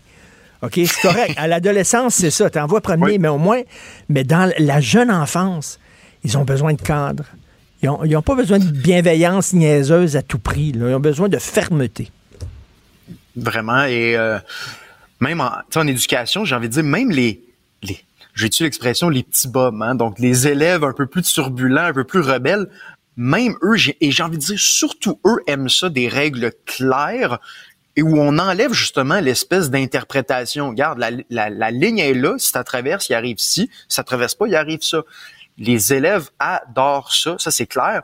Et puis, c'est intéressant, tu parles de l'adolescence, tout à fait, hein, on veut mettre les règles du parent aux poubelles. Ben Mais encore faut-il qu'il y ait des règles. C'est-à-dire, il faut permettre aux enfants d'être des rebelles, d'être des révolutionnaires. J'ai l'impression que, étant donné que justement, de facto, on veut mettre les règles aux poubelles, ben, je veux dire, être un rebelle, c'est presque c'est presque être conservateur aujourd'hui, être un rebelle parce que c'est c'est la chose que tout le monde fait, que tout le monde doit faire. C'est ça, être rebelle contre quoi? S'il n'y a pas de règles, tu sais, quand tu es, quand es ado, tu défonces le mur qu'on a mis devant toi. Tu le défonces. Mais si tu mets pas de mur devant toi, tu enlèves à l'adolescent sa possibilité de se rebeller. Ah, c'est exactement ça. Puis on l'a vu, euh, je fais un parallèle avec euh, l'histoire de l'art tu sais, les premières œuvres euh, d'abstraction, il y avait quelque chose justement de choquant là-dedans parce que justement, il y a le monde des soldats, même juste les impressionnistes, qui sont aujourd'hui hein, les, les, les, les Van Gogh, les Renoirs de ce monde, ben c'est des, des vedettes aujourd'hui, on les adore, mais c'est parce qu'il y avait des règles très très rigides d'académisme avant et ils sont venus fracasser ces, ces, Mhm. ces canons-là en quelque sorte. Aujourd'hui, il n'y a plus absolument aucun canon qui existe. Ce qui serait un rebelle, c'est quelqu'un qui reprendrait des canons plus classiques. Ce serait ça le véritable rebelle en fait. Des fois, je me dis, euh, tu l'as dit, je suis un nouveau père le, le- le nouveau père de famille, c'est presque lui le nouveau punk, j'ai l'impression. C'est lui le rebelle de fonder une famille, alors qu'il se fait dire que fonder des, euh, que fonder une famille, avoir des enfants, ça pollue la planète, puis que c'est pas une bonne chose. là. Donc c'est- lui le, le rebelle en quelque sorte. Et j'aime bien ça quand tu parles de Caroline Goldman. Je la connaissais pas. Je vais, je vais lire sur elle euh, qui critique la- la- ce qu'on appelle la religion, euh, l'éducation positive. Déjà, là, ça, c'est l'éducation avec la bienveillance, puis être gentil. C'est la maman de Caillou. C'est la maman de Caillou. Caillou crisse le bordel dans le salon, puis elle dit Oh, Caillou, Caillou, oh, Caillou. Bon, hein, je reviens souvent là-dessus, mais c'est ça. Donc, mais, tu sais, le fait qu'on appelle ça de l'éducation positive, ça veut Mhm. dire que l'autre éducation, elle est, elle est négative. C'est ça que ça veut dire, là. Oui, oui, oui. Il y a tout un. Ça aussi, il y aurait, ce serait long à, à- tout expliquer. J'en parlais un peu dans mon livre, là, mais il y a beaucoup de courants de pensée qui vraiment, euh, tu sais, ils, se drapent de, de, de vertu ju- juste dans le nom qu'ils utilisent. Hein, euh, ceux qui sont contre la loi 21, par exemple, ils vont dire ah ben nous c'est de la laïcité qui est ouverte justement. Hein, donc hein, on se drape tout le temps de ben c'est nous autres qui est du bon côté de l'histoire, c'est nous autres les gentils, c'est nous autres les bienveillants. Et ceux qui sont contre nous, ben de facto ils sont fermés, ils sont malveillants. Et euh, ça on le voit euh, que ce soit en éducation, que ce soit en politique. Oups, on perd euh, David Santarossa, mais je trouve ce, qu'il dit sur la bienveillance extrêmement intéressant. Et c'est vrai qu'il y a une crise de l'autorité, euh, totalement. On le voit, il y a une crise de l'autorité. Les gens veulent être amis. Hein, moi, je suis ton professeur, je suis l'ami de mes élèves. Je suis l'ami de mon enfant. Je suis l'ami de mon employé. On ne rend pas service aux gens en faisant ça. À la limite, là, on se pense bienveillant et finalement, on est malveillant. Alors, David Santarassa, merci beaucoup. On se reparlera la semaine prochaine. Joignez-vous à la discussion. Appelez ou textez le 187 Cube Radio 1877 827 2346. Oublions jamais de placer les choses en perspective. Ça aurait dû être une grande célébration. C'est quand même gros ce qu'on évoque là. Très significatif pour bien comprendre tout ce qui s'est passé. Un professeur, pas comme les autres. Lutte la liberté. Alors, Luc euh, Hunter Biden, accusé pour port d'armes. D'ailleurs, euh, il y, a, euh, il y a un collègue ici qui disait, le gars, est accusé de port d'armes, puis il s'appelle Hunter. C'est assez rigolo. Donc, c'est quoi cette histoire-là, Luc? Oui, Luc est là, il ajuste son ordinateur. Donc, parle-nous d'Hunter Biden. Oui, écoute, euh, c'était attendu. Donc, on, en fait une grosse nouvelle et avec raison parce que ça fait très longtemps qu'on parle de lui et bien entendu parce que c'est le fils du président américain. Mais il y a quelques semaines, on se souviendra que euh, Hunter Biden s'était vu refuser par euh, une juge du Delaware une entente qu'il avait convenue avec le département de la justice aux États-Unis. Et la juge avait justement dit, dans l'entente que vous avez, qui concerne vos, déclarations de revenus, mais qui concerne également ce port d'armes illégal, euh, on a l'air de vous donner une immunité. Et moi, je veux savoir, comme juge, est-ce que cette immunité empêche que vous soyez accusé dans d'autres crimes? Alors, l'entente entre le département de la justice et Hunter Biden était tombée à l'eau, puis ce, ce n'était qu'une question de temps avant qu'Hunter Biden doive rendre des comptes.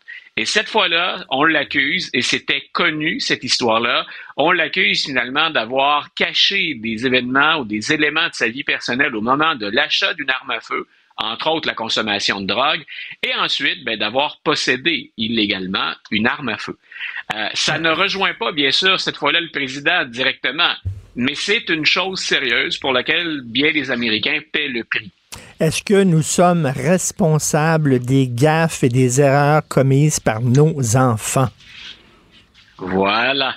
Et, c'est important que tu fasses cette, dis- cette distinction parce que comme on enquête en destitution sur Joe Biden, c'est commencé maintenant. Les républicains, on le sait, sont passés à l'attaque. Donc, euh, dans la tête de bien des électeurs, tout ça va s'entremêler. Il n'y a pas de lien entre l'histoire de l'arme à feu puis l'histoire de ce permis qu'il n'a pas obtenu et ce pourquoi on enquête sur des liens présumément malhonnêtes entre Joe Biden et des intérêts étrangers, mais par l'intermédiaire de son fils. Donc, ce sont les deux histoires. Mais je répète depuis, ben écoute, depuis qu'on a commencé à entendre parler d'Hunter Biden, euh, oui, on peut comprendre à la limite s'il n'y a rien de criminel la réaction du père, mais il constitue un véritable boulet. Et quand on a annoncé la nouvelle hier de, de, de l'accusation contre Hunter Biden, Joe Biden, c'était prévu. Quand on parle de synchronisme gâché, Joe Biden hier devait attaquer sous un nouvel angle les républicains puis tenter de vendre ce qu'il échoue à faire complètement, son équipe et lui, euh, ses réussites économiques, parce qu'il Ben oui. y en a, parce que les politiques de Biden ont porté fruit. On parle pas d'inflation, elle est à la hausse, et ça aussi, c'est une mauvaise nouvelle pour M. Biden. Mais hier, grosso modo, l'équipe de stratèges, la Maison-Blanche, hein, ceux qui rédigent les discours, tout ce beau monde-là avait préparé une stratégie, et en raison du fils, tout ça tombe à l'eau. Donc, synchronisme absolument gâché.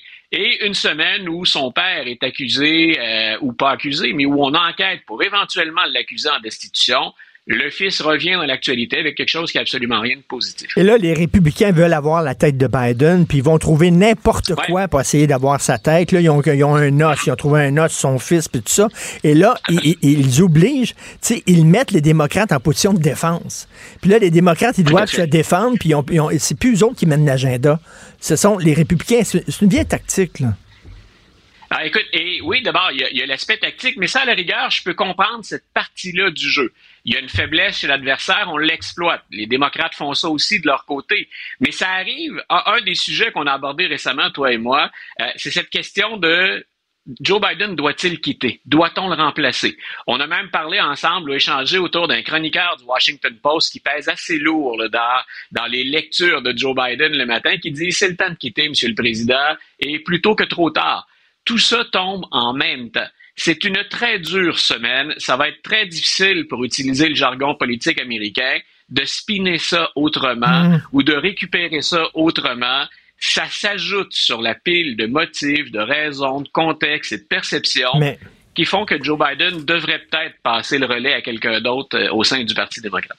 Mais comme citoyen, si j'étais citoyen américain, moi je dirais je veux qu'on parle des vraies affaires. Christy, regarde là, l'affaire de Clinton, là, ils, ont, ils, ont, ils, ont failli, ils ont failli le destituer pour une histoire de blowjob euh, dans le bureau ovale. Tu sais, on peut-tu parler des vraies affaires? Les républicains avaient payé le prix pour ce que j'appelle affectueusement maintenant le, le Zippergate. Euh, donc, effecti- effectivement, effectivement, on s'était acharné sur un dossier en espérant faire de la petite politique, mais de salir l'image de M. Clinton. Sa réputation était déjà faite de ce côté-là. Là, ses, relations avec sa conjointe étaient déjà troubles pour le moins. Euh, maintenant, ben, on, on est à la Chambre des représentants en train littéralement de mentir autour des motifs pour lesquels on voudrait éventuellement accuser M. Biden. Il n'y en a pas de preuves. Ça fait des années qu'on enquête là-dessus. Et tu as parfaitement raison. Pendant ce temps-là, par exemple, qui va parler de la grève dans le monde de l'automobile qui euh, qu'on a déclenchée ce matin? C'est catastrophique aux États-Unis. C'est catastrophique c'est pas que politique, mais pour M. Biden, qui lui veut hein, aller de l'avant avec les voitures électriques, on veut euh, en, en augmenter le nombre et la circulation aux États-Unis. GM et Ford qui ont pris ce virage électrique et qui offrent des voitures à moindre coût que que des, des, des rivaux comme Tesla. Tesla est le grand gagnant de cette nouvelle-là ce matin.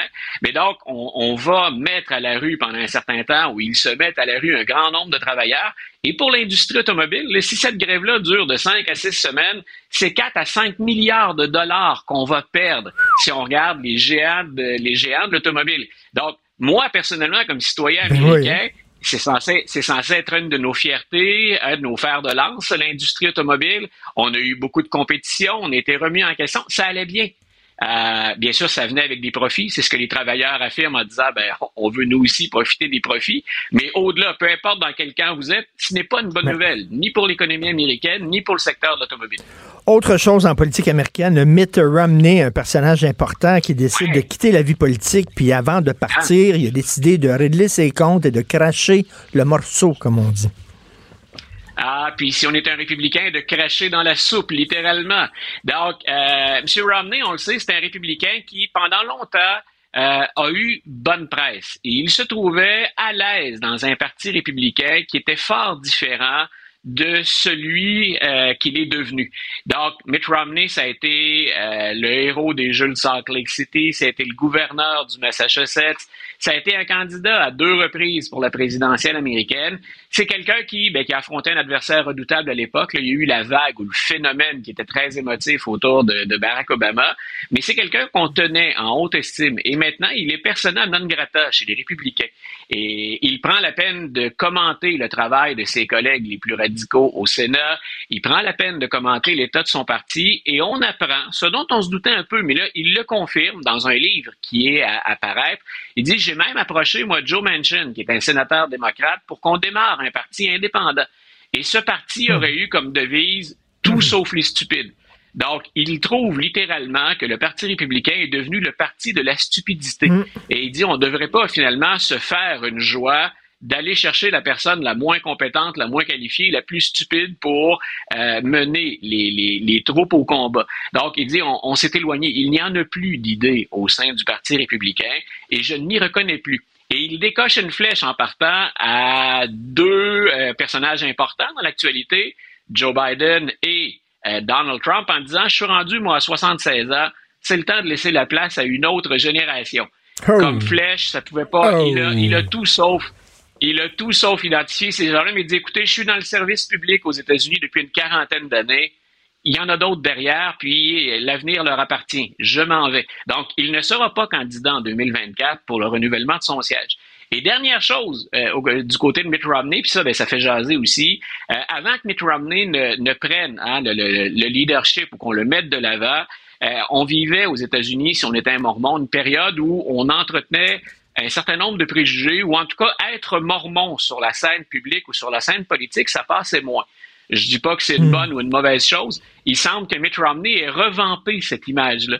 Donc, finalement, on, on, a fait par le comportement de Mitt Romney, par son attitude, on a changé la perception qu'on avait d'une communauté qui est regroupée, on le sait, autour de Salt Lake City en Utah, là où euh, M. Romney est le sénateur actuellement.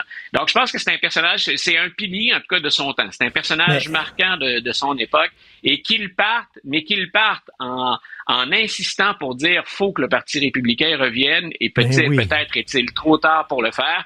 Je pense que les républicains plus modérés, un peu plus près du centre, tout le moins qui ne sont pas trumpistes, euh, regrettent qu'ils partent puis vont accorder de l'importance à ses propos. Une espèce de testament politique. Très bon, ça. Enfin, euh, il y, a des gens qui allument au Parti républicain. Et en terminant, euh, écoute, tu m'ouvres la porte. Tu disais que Mitt Romney voulait faire un parti dont la devise était tout sauf les stupides.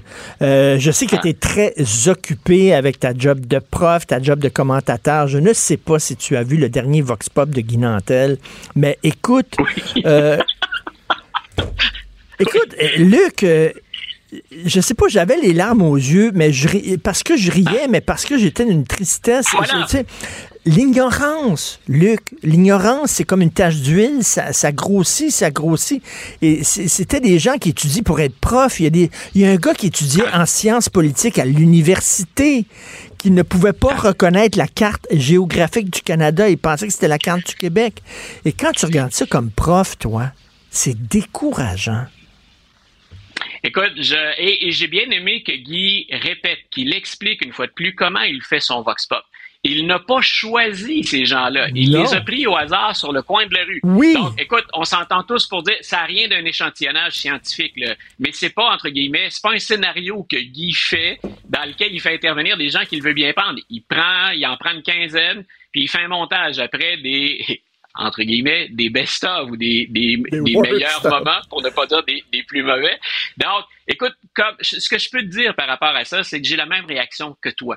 Euh, c'est certain que c'est, c'est mon métier, c'est mon pain, c'est mon beurre, la culture, l'histoire.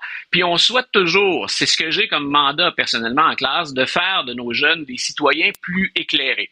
Je dis pas qu'ils sont meilleurs, c'est pas ma job, ça, c'est pas mon travail. Mais on souhaite toujours faire des gens qui sont un peu plus éclairés, ne serait-ce que pour aller voter. J'ai ça à cœur, les enjeux démocratiques. Donc, puis j'hésite pas à frapper sur les politiciens quand je trouve qu'ils font trop de démagogie. Mais s'ils font de la démagogie, c'est qu'ils savent à qui ils parlent parfois et que le message peut passer. Si on mise sur des gens qui sont moins informés. Donc, j'ai ça en, tête quand je rentre en classe. C'est la raison pour laquelle je te disais souvent, je fais autant d'actualité que d'histoire dans mes cours, surtout au début du cours. Et je veux montrer à mes jeunes l'exercice qu'on fait au plan intellectuel. Euh, on éclaire le présent à partir du passé, à partir d'une culture générale qui est vaste. Et ce que vient de faire Guy, c'est de montrer ben, qu'il y a encore des lacunes. C'est peut-être pas généralisé, c'est pas une étude scientifique, mais c'est triste. Mais, mais, mais tu sais, cette, cette, cette dame-là qui avait quoi, 55 ans, peut-être 50 ans, qui avait l'air d'une bonne madame, gentille, puis tout ça, puis qui oui, oui. il lui demande c'est quoi le pays au sud du Canada, puis elle dit le Groenland. Tu dis, on est où, là? On est où? Non, puis écoute, je suis à, je suis à Québec, j'ai pas pu faire autrement de remarquer cette dame qui a l'air également tout aussi sympathique, mais qui Ah pense que les plaines d'Abraham, c'est pour Abraham Lincoln. Je me dis, attendez un peu, là, on est, on est au Québec, c'est notre histoire, c'est notre capitale, c'est notre province. Il euh, y, a, y, a, des choses qui sont inquiétantes. Et, et tu vois, le problème, ben écoute, j'interviens. L'échelle est modeste. C'est puis mes collègues, je dis moi, là, mais les, les, collègues le font, ceux qui travaillent euh, avec moi au sein de l'institution, c'est une de nos grandes préoccupations. Puis on espère compenser ça. Il y a des gens là-dedans, tu as remarqué, là, c'est pas, c'est pas que des jeunes. Là. On a des, on a des gens qui ont l'air d'avoir la quarantaine ou des quinquagénaires. Euh, on peut pas espérer de nos étudiants en classe s'ils ont grandi en étant peu éclairés à la maison. On peut pas espérer qu'ils nous arrivent prêts ou qu'ils nous arrivent particulièrement curieux. Et, et c'est important, j'y reviendrai jamais assez. Euh, je pense que nos politiciens sont soucieux, mais qu'ils le font pas toujours bien. C'est la moins, c'est le moins qu'on puisse dire. Du primaire jusqu'à l'université on devrait, il faut serrer les coudes tout le monde. Et d'ailleurs, j'en profite, il faudrait se parler un peu plus entre les différents paliers en éducation. Oui. Et, et Donc, écoute, il y a un film, il y a un film qui a été fait dans oui. les années 90. Idiocracy. Idiocracy. Ouais. C'est un gars qui était profondément imbécile, un niaiseux, un stupide, OK? Il connaissait rien. Il va dans une machine à voyager dans le temps, il voyage dans l'avenir, et là, quand il arrive dans l'avenir, mettons comme en 2030, je sais pas trop quoi, il se rend compte qu'il est l'homme le plus intelligent de la planète. Parce que tout le monde est stupide. Et là, tu regardes ça, tu dis, mais c'est-tu un film prophétique? C'est une comédie, là, mais vraiment, c'est inquiétant. Et quand, tu penses que quelqu'un qui est qualifié, euh, quelqu'un qui est intelligent qui serait mis de côté comme étant pas une bonne option, parce que ça plaît pas à une majorité, mais qui ne serait pas éclairée, ça devient particulièrement inquiétant. Quand on critique la démocratie, c'est une des choses hein, qu'on a contre les régimes démocratiques en disant est-ce que c'est le bon régime? Est-ce que mettre ensemble plus de gens qui savent pas de quoi ils parlent, ça fait un meilleur régime? C'est une critique qu'on a fait historiquement de la démocratie. Donc, tout ça pour ouais. dire, je, je, ne peux qu'encourager un peu plus de culture, un peu plus de, de savoir. Puis, ben écoute, on met l'épaule à la roue, puis on, on, oui. on y croit. On a besoin de profs comme toi. Comme euh, Churchill disait, hein, le, le, le, plus grand argument contre la démocratie, c'est une discussion de cinq minutes avec un kidam au coin de la rue. Voilà. Guy Nantel l'a prouvé avec son autre Vox Pop. Bon week-end, mon cher Luc. On se parle lundi. Salut, semaine, Richard. Pendant que votre attention est centrée sur cette voix qui vous parle ici, ou encore là, tout près ici, très loin là-bas, ou même très, très loin, celle de Desjardins Entreprises est centrée sur plus de 400 000 entreprises partout autour de vous.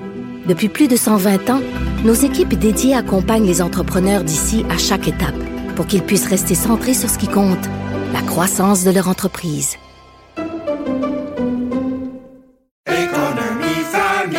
Ici Ricardo. Et Émilie, marchand d'IGA. On a envie de vous inspirer à bien manger. À moins de 5 la portion. Suffit de repérer les produits valeurs sûres et de les cuisiner avec une de nos recettes. Les valeurs sûres, c'est bien pensé, hein? Bien sûr! Détails sur IGA.net. Vous vous demandez si les plantes ressentent de la douleur?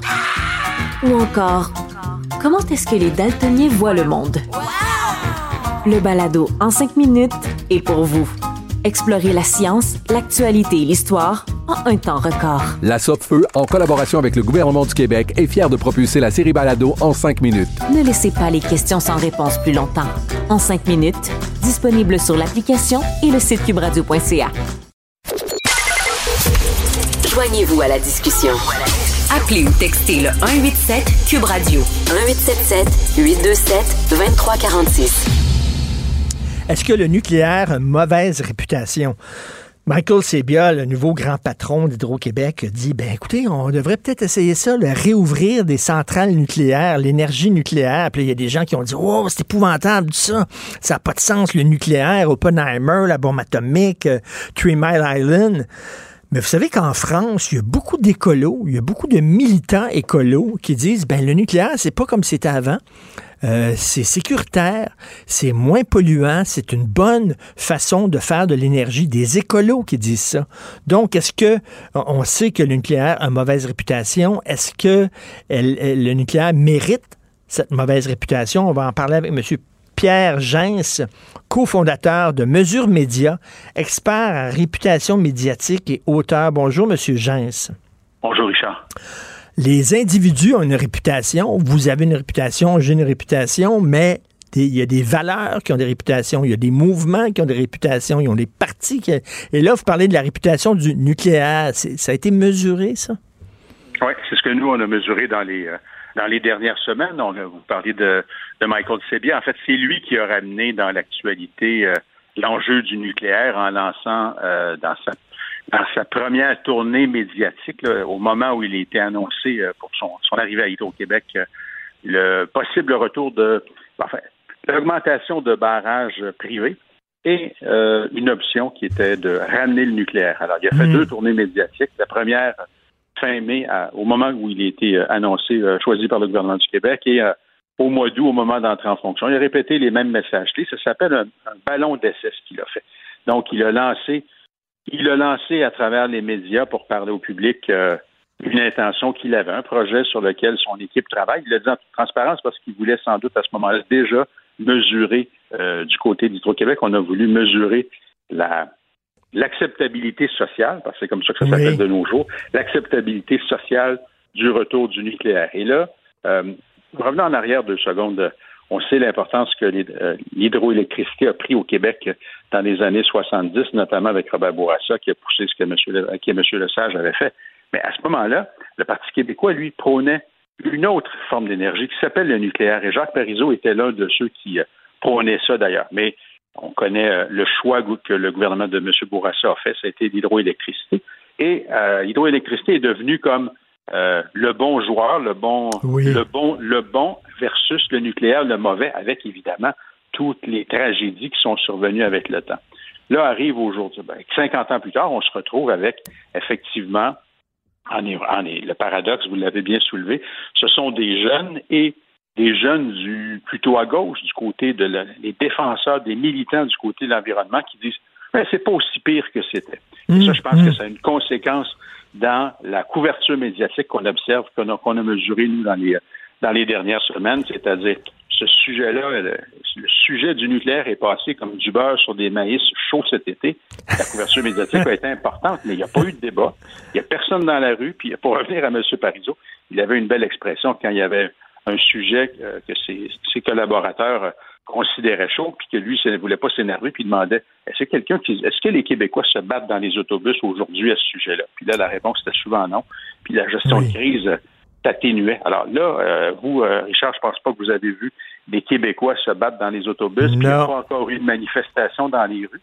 Ça sera à suivre. Rappelez-vous qu'on n'a pas. Greenpeace s'est prononcé en Europe. On n'a pas encore vu les Greenpeace, les Quitaires et autres euh, de ce monde manifester, réagir contre le retour du nucléaire. Alors, tout ça fait en sorte que quand nous, chez Mesure Média, on mesure la la couverture médiatique, l'évolution de la réputation de l'enjeu nucléaire depuis quelques semaines, cet enjeu-là est en montée. Mais, mais j'adore ça, moi. Je, ne savais pas qu'il y avait des organismes comme le vôtre, des firmes comme le vôtre, Mesure Média, qui mesurent la, réputation, l'accessibilité, euh, euh, l'acceptation euh, sociale d'une idée. écoutez, le nucléaire, dans les années 70, c'était l'ennemi. Ça nous faisait peur. Il y avait le film de China Syndrome avec Jack mm. Lemmon et Jane Fonda qui parlait justement d'un accident nucléaire. Il y avait ah eu Three Mile Island un peu plus tard. Ben, il y a eu Fukuyama près de, près de nous et tout ça. Euh, est-ce que, bon, pendant longtemps, on a eu peur du nucléaire? Est-ce qu'il y a eu un changement dans la, l'acceptabilité sociale du nucléaire, la réputation du nucléaire, où on a toujours cette peur-là? Euh, au fond du ventre?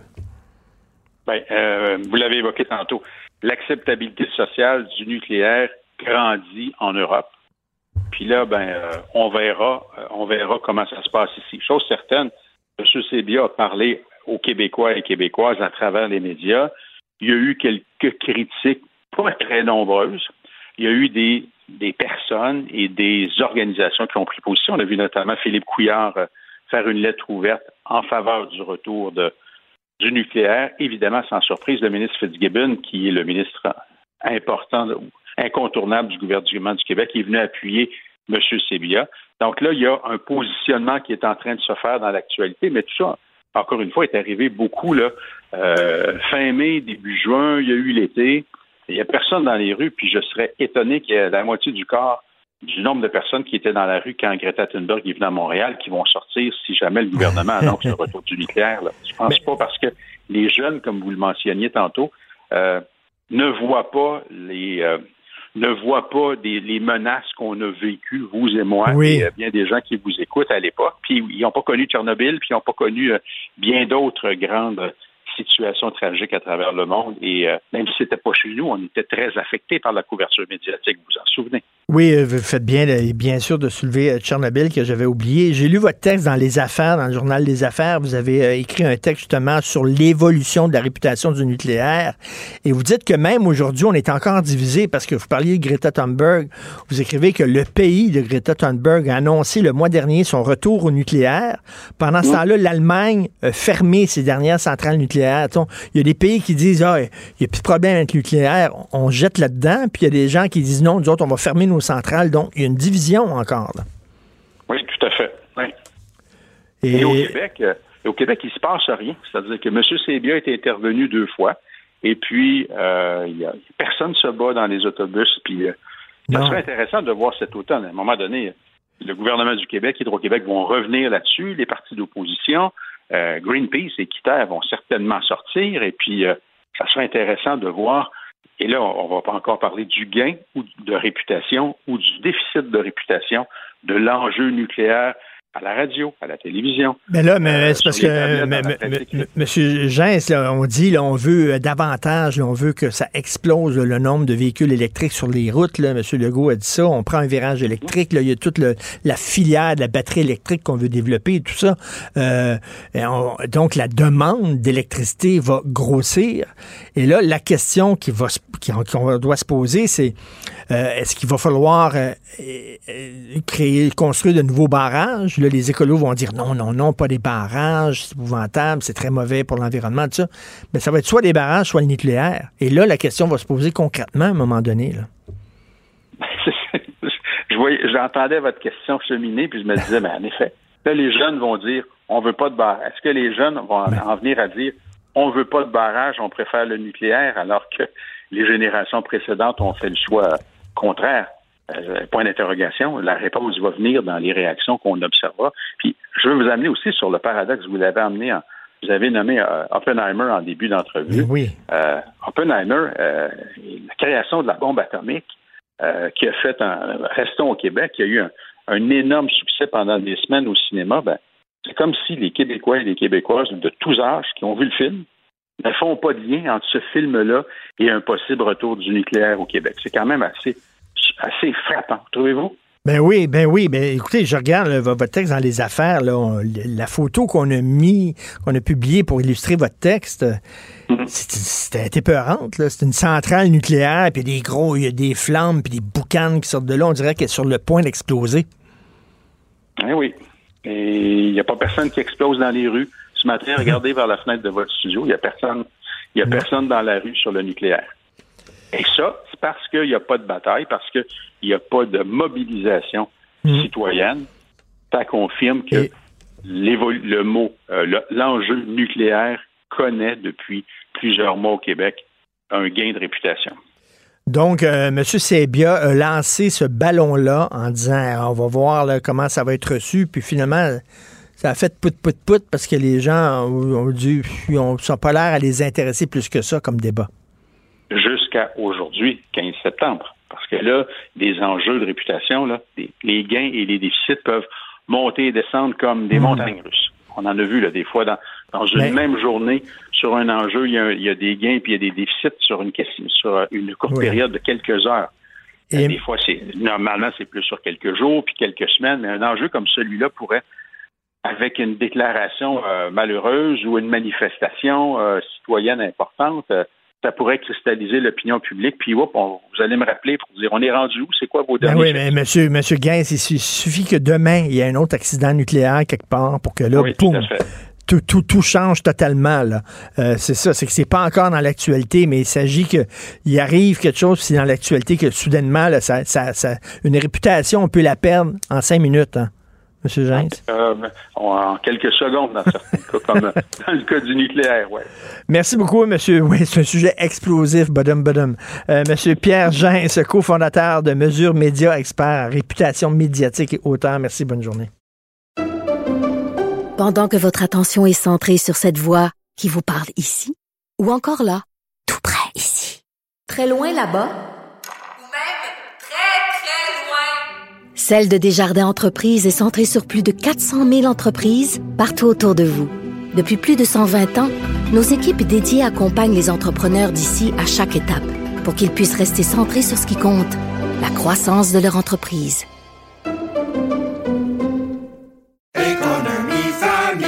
Ici Ricardo. Et Émilie, marchand d'IGA. On a envie de vous inspirer à bien manger. À moins de 5 la portion. Suffit de repérer les produits valeurs sûres et de les cuisiner avec une de nos recettes. Les valeurs sûres, c'est bien pensé, hein? Bien sûr! Détails sur IGA.net. Vous vous demandez si les plantes ressentent de la douleur?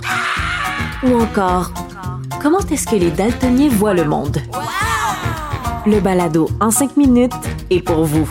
Explorez la science, l'actualité et l'histoire en un temps record. La Feu, en collaboration avec le gouvernement du Québec, est fière de propulser la série Balado en cinq minutes. Ne laissez pas les questions sans réponse plus longtemps. En cinq minutes, disponible sur l'application et le site cubradio.ca. Richard Martineau. Les commentaires haineux prennent certains animateurs. Martineau s'en régale.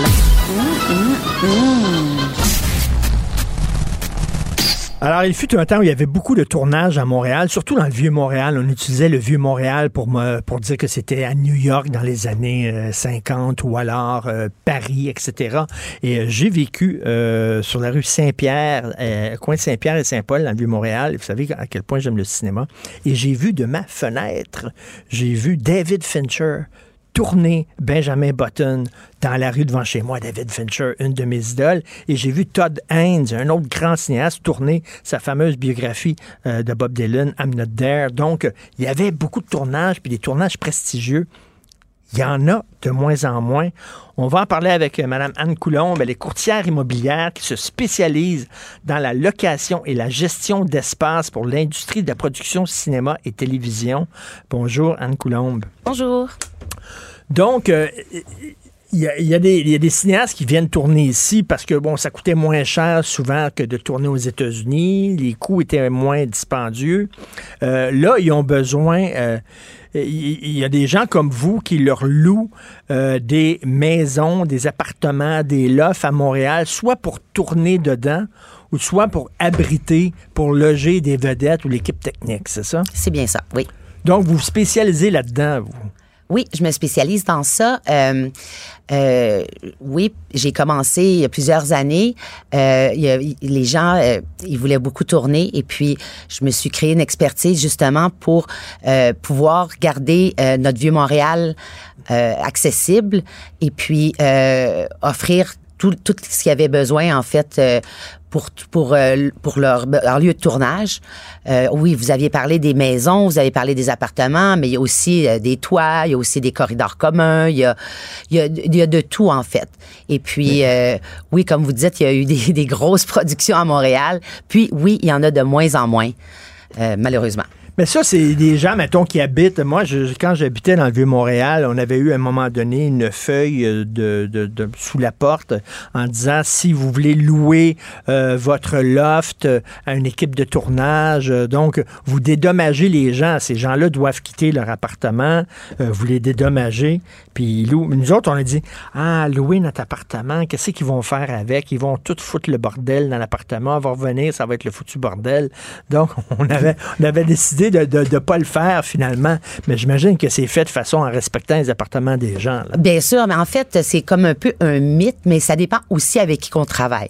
C'est sûr que c'est important d'avoir, euh, de, de, de vérifier s'il y a un, un, un directeur de location ou un euh, location manager, si on veut dire, euh, parce que bon, cette personne-là est, est, est chargée de, de, de, de, de bien informer la personne justement qui veut louer et puis de s'assurer que euh, l'information se donne bien sur qu'est-ce qu'ils veulent faire. Et puis surtout c'est pas euh, foutre le bordel en fait c'est de faire euh, leur décor mais Oui, s'assurer s'assurer que c'est re- c'est c'est remis exactement comme euh, à, À l'origine en fait. Oui c'est ça. Parce que euh, puis moi mon rôle euh, c'est justement de m'assurer de ça.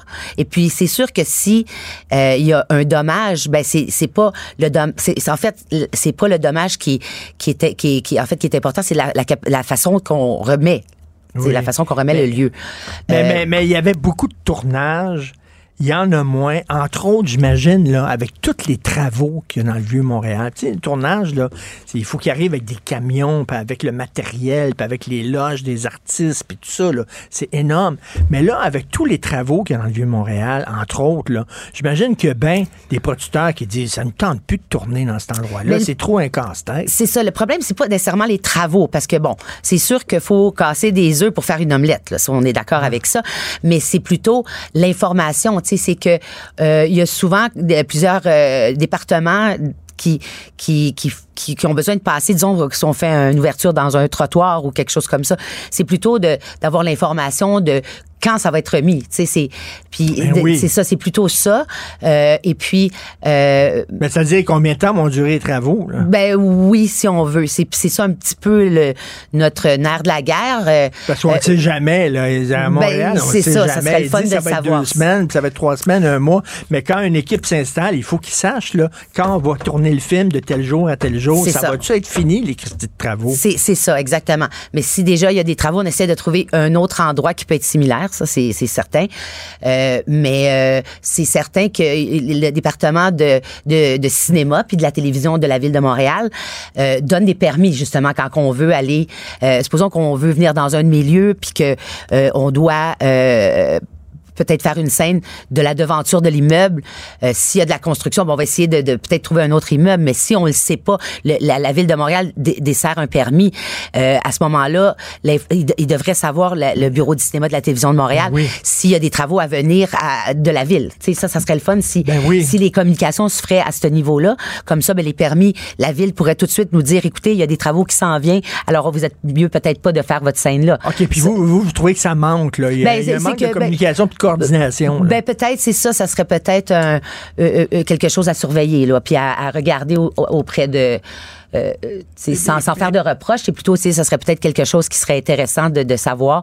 Puis Euh, comme je le disais, là, les, équipes américaines, ils, ils tournaient souvent à Montréal parce que ça coûtait moins cher. Entre autres, il y avait des crédits d'impôt, il y avait plein de trucs, puis tout ça. Il y en a là- toujours, il y en a toujours des crédits d'impôt. C'est juste que là, euh, ce qui arrive, c'est que euh, euh, euh, ils, ils ont, ils ont été, euh, ils, ils sont, sont moins importants comparés aux autres Ils ont villes. été revus à la baisse. Ils ont été revus à la baisse, puis comparativement à d'autres villes euh, de- fait- de- du, de- du Canada. OK, fait qu'on boude maintenant Montréal pour aller où? C'est où? Ben, c'est Toronto, Vancouver, euh, puis- puis même à la limite euh, Calgary. Ah oui? Oui, c'est ça. Ils trouvent ça plus intéressant aller là. Oui, à cause justement de, de- des crédits de taxes, c'est ça.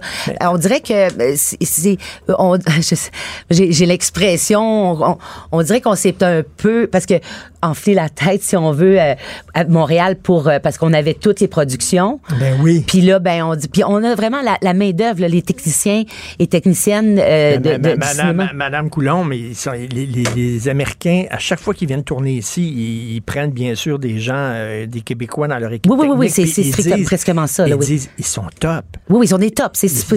ils sont super bons, là. ils sont très contents. Là, disant, Exactement. Ils sont professionnels. Exact, oui. Donc, c'est comme vous dites, c'est comme si on, étant donné qu'on avait beaucoup de tournages, on s'est assis sur, notre, sur nos lauriers. c'est Exactement ça. Puis au lieu Ben, d'aller bien les compagnies d'Hollywood en disant venez, venez, venez, on s'est dit bah, ça va bien, pilote automatique, puis tout ça. Exactement, c'est ça. Puis ça, c'est la, la pire chose à faire dans la vie, hein, parce qu'il faut rester, faut toujours rester euh, Proactif. Exactement. Exactement. C'est, c'est pour ça que je suis ici aujourd'hui, justement. Puis euh, moi, moi j'ai lu aussi en Tchécoslovaquie, là, il y, a- il y a certaines villes, je pense en Tchécoslovaquie, oui, il y a certaines villes où euh, euh, ben, c'est très vieux, ça ressemble au vieux Montréal, fait que ça ressemble à Paris dans les années 40, ça ressemble à New York dans les années 50 et tout ça. Et il y a beaucoup de compagnies américaines qui vont tourner là, ça coûte moins cher. Ben c'est ça, c'est ça. En fait, comme comme ici, euh, c'est sûr que ce qui fait que ça coûte moins cher, ben c'est le taux de change, ok? C'est sûr que pour un Américain quand il vient ici, ben c'est déjà comme, ben, je vais do- donner un exemple de 30% moins cher si on veut. Déjà. Bon, euh, on a une qualité de, de- des techniciens et techniciennes, et puis euh, on a les lieux. On a les lieux qui peuvent, comme vous dites, comme vous aviez si bien dit, Paris, New York, euh, Ben euh, les années 40 ou les années 2000, les années 2000. Tu sais, on peut, on est vraiment ajustable. Puis, puis on, on- les bâtiments aussi ont été rénovés de façon à justement être, euh, ils, ont, ils ont été rénovés selon le patrimoine qui fait qu'on justement Oui. on a conservé ça. Euh, Puis tu sais, on le voit, là, dans, il y a, un- il y a un moment donné, j'ai regardé un X-Men qui a été tourné. Oui, X-Men, oui. Parce qu'on a des bons studios aussi. Il y a les Oui, oui, studios oui, Melz, oui, oui, oui, studios exactement. C'est des, des bons studios. Fait que là, il faut, faut pas perdre ça. là. Mais X-Men a été tourné, en fait, euh, sur le coin.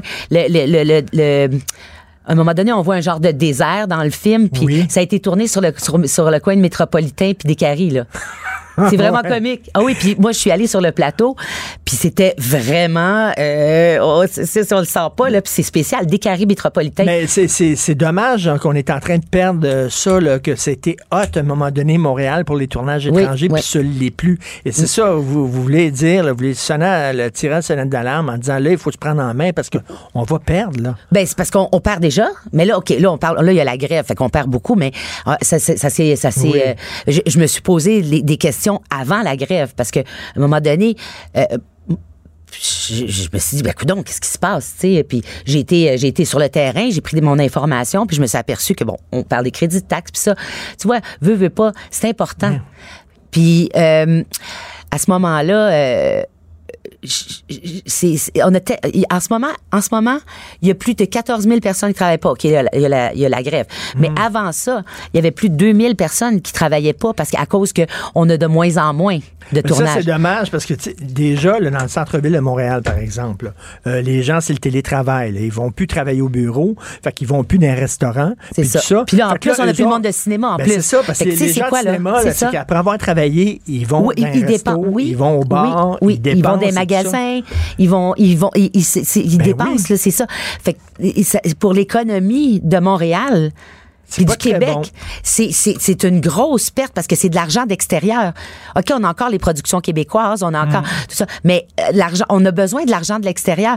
En ce moment, Bon, le commerce, l- sans, je veux pas non plus euh, extrapoler sur le- le- le- l'immobilier, mais les gens justement qui travaillent plus à Montréal, qui, qui restent à la maison, qui sont pas de Montréal, Oui. ben ils dépensent plus à Montréal. Ben, ça. Et puis euh, les restaurants sont de plus en plus vides. Puis en plus, on n'a pas l'argent de l'extérieur. Où est-ce qu'on s'en va? Les gens sont pauvres en Mais, ce moment. mais, mais, mais, euh, les, les grosses vedettes, là, je parlais là, du film Benjamin Button qui était tourné à Montréal, c'était avec Brad Avec Brad Pitt, oui. Brad Pitt, puis Oui. euh, I'm Not There sur la vie de Bob Dylan, c'est avec Oui. Kate Blanchett. Ben, il y a eu le gros Transformer, là, en 21. Ben oui, ces, ces grosses vedettes-là, quand ils viennent tourner, Oui. est-ce qu'ils préfèrent vivre dans des appartements ou vivre à l'hôtel? Ah, ben, euh, la plupart du temps, c'est justement dans les appartements. Euh, ils vivent souvent, ben, ils prennent mes services, la- le trois quarts ils du temps. préfèrent être dans des appartements? Oui, oui, des appartements, mais des appartements tout euh, meublés et tout ça. Puis moi, ben en fait, ce que mon rôle un peu, c'est de les de les de les diriger, de les aider à, à avoir une vie, d'avoir un service comme ils peuvent avoir à l'hôtel, ils ont un concierge. Moi, je suis pas concierge, mais sauf que je suis accessible. OK, mais ils doivent avoir des demandes euh, assez particulières, là, parce que les grandes stars américaines, là, euh, Oui, oui, oui, oui. Puis je veux dire, il y a pas il y a pas de il y a pas de problème avec leurs Fait demandes. que là, ils ont des demandes. Moi, j'ai besoin d'une cuisine comme ça, puis d'un Oui, salon oui, oui, comme c'est- ça, puis une salle de bain de même, puis là, vous, vous partez, puis vous essayez de trouver ça? Oui, en- oui, ou, ou l'inverse, où moi je sais déjà ce qu'ils veulent, puis je leur propose des choses. OK. fait que là, il y a quelqu'un qui dit Hey, euh, Brad Pitt a habité chez moi pendant un mois. Puis quand il va aux toilettes, là, il Brad Pitt a posé ses fesses sur le bol de toilette que j'utilise chaque jour, monsieur, madame. Oui, oui, oui. oui, ben c'est ça. Bien, sais, ben, c'est sûr que bon, euh, il y a eu beaucoup de stars qui ont posé leurs fesses sur beaucoup de toilettes en ville. Ben, Est-ce que vous le vendez comme ça aux gens en disant Non, euh, non. que votre appartement, euh, euh, mettons, Brad Pitt va venir euh, le mois prochain, euh, les gens disent ouh, ou bien vous essayez de garder ça secret. Vous dites Ben pas moi, je c'est pas se garder ça secret, c'est que je suis très discrète. Parce que je- justement, je, ma discrétion fait que j'ai de la continuité. OK. Alors, euh, C'est tu sais, c'est C'est ça. ça qu'ils veulent, là. Ben, ils en veulent fait, pas que oui. tout le monde, elle, ils veulent pas que madame, elle ait dit à toutes ses amies, Brad Pitt va demeurer chez moi. pendant- Non, non, non, c'est ça parce que c'est ça parce que ça peut attirer euh, ça peut attirer des paparazzis là. C'est Ben mieux de oui. c'est ça puis, puis justement euh, excusez-moi. C'est une des raisons aussi pourquoi les vedettes internationales aiment venir à Montréal, c'est qu'on respecte les gens. hein. On Oui. les écœure pas. Non. Quand on voit des vedettes, on leur dit bonjour, un petit Oui, sourire. oui, on, oui. on les écœure pas. On n'est pas des on n'est pas des groupies ici. Ben, il y a- la plupart des, des gens sont pas groupies non. C'est bien, c'est ça. On est comme exactement euh, comparé à d'autres places là. C'est c'est c'est c'est vraiment ça. Puis ils sont à l'aise. Euh, oui, c'est c'est c'est c'est- c'est c'est c'est vrai. Ben, écoutez, là, s'il y a une, une grande vedette, si Jennifer Lopez veut, me- Oui. veut venir chez moi Oui. et mettre ses fesses sur mon bol de toilette, moi, je, je suis preneur, là. Je peux, euh, vous pouvez venir chez nous. Merci, Anne, Anne Coulombe. On rigole, mais c'est pas drôle. On est en train Non, de non, perdre ça. ça. Oui, oui. Montréal, on était vraiment une plaque tournante pour les tournages étrangers. Oui, oui, oui. Puis c'est bon que vous dites, là, à un moment donné, là, il faut se reprendre en main, sinon, ils vont tout aller à Toronto. Ben nous, nous, on est prêts à fait de se reprendre en main. Oui, nous, on est, on est prêts. Moi, je suis prête. J'ai, j'ai besoin pour pouvoir la, la continuité. J'ai besoin de l'aide, oui, de la de la ville, des gouvernements. J'ai besoin de l'aide pour pouvoir conti- à- continuer à, à, à avoir ce- ce- ce- cette, cette belle opportunité qu'on a, qu'on avait. On, je dis pas qu'on l'a pu, mais on l'a pas mal de manière micro là maintenant ben en fait ok toujours il y a la grève mais la grève, mais un c'est le moment- temps en ce grève, il y a moment eu la là pandémie, mais là, c'est moment ça mais là c'est le temps ben là oui. de, de, de se préparer c'est le temps parce que là, Mais moi je suis mais un peu mais arrêtée va vous dire de quoi, là. Quand on regarde la ville de Montréal, là, avec tous les travaux puis les trous, puis tout ça, si jamais ils font un film sur une guerre nucléaire, Christy, il faut qu'ils viennent tourner ces sites. oui ah oui ah oui, Si- oui. S'ils font un film sur la guerre, il faut qu'ils viennent sur la tourner ces construction sites, dans une ville là, ouais. ou la réparation de rue oui oui c'est ça Tabarouette, c'est à Montréal qu'il faut là, envoyer des photos avec des trous, puis tout ça, en disant c'est ici que vous devez tourner. Merci beaucoup, Mme Anne Coulombe, puis bonne chance. merci monsieur Merci. Martineau ça me fait vraiment plaisir Pendant que votre attention est centrée sur vos urgences du matin, vos réunions d'affaires du midi, votre retour à la maison ou votre emploi du soir, celle de Desjardins Entreprises est centrée sur plus de 400 000 entreprises à toute heure du jour. Grâce à notre connaissance des secteurs d'activité et à notre accompagnement spécialisé, nous aidons les entrepreneurs à relever chaque défi pour qu'ils puissent rester centrés sur ce qui compte, le développement de leur entreprise. Ici Ricardo. Et Émilie, marchand d'IGA. On a envie de vous inspirer à bien manger. À moins de 5 la portion. Suffit de repérer les produits valeurs sûres et de les cuisiner avec une de nos recettes. Les valeurs sûres, c'est bien pensé, hein? Bien sûr! Détails sur IGA.net. Vous vous demandez si les plantes ressentent de la douleur? Ou encore, comment est-ce que les daltoniens voient le monde? Le balado en cinq minutes est pour vous. Explorez la science, l'actualité et l'histoire en un temps record. La Feu, en collaboration avec le gouvernement du Québec, est fière de propulser la série Balado en cinq minutes. Ne laissez pas les questions sans réponse plus longtemps. En cinq minutes, disponible sur l'application et le site cubradio.ca. Martino. Le cauchemar de tous les woke.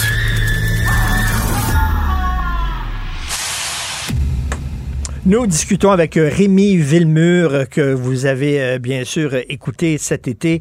Il est collaborateur régulier à l'émission. Salut Rémi. Salut Richard.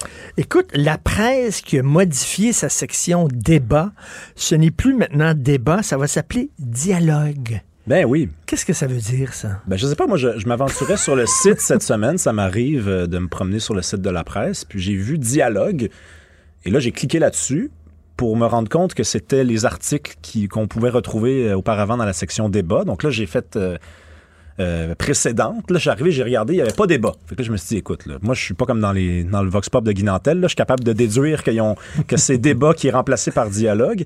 Et, euh, Mais ça veut, ça, veut, ça veut dire beaucoup quand même. Ben un, oui. un débat, c'est une confrontation un peu corsée, parfois virile. On l'a vu tantôt avec Jean-François Lisée et Tom Mulcair. Ça, c'est un débat. Mais là, on dit, oh non, On va aller dans le dialogue. Ben, tu- Richard, regarde.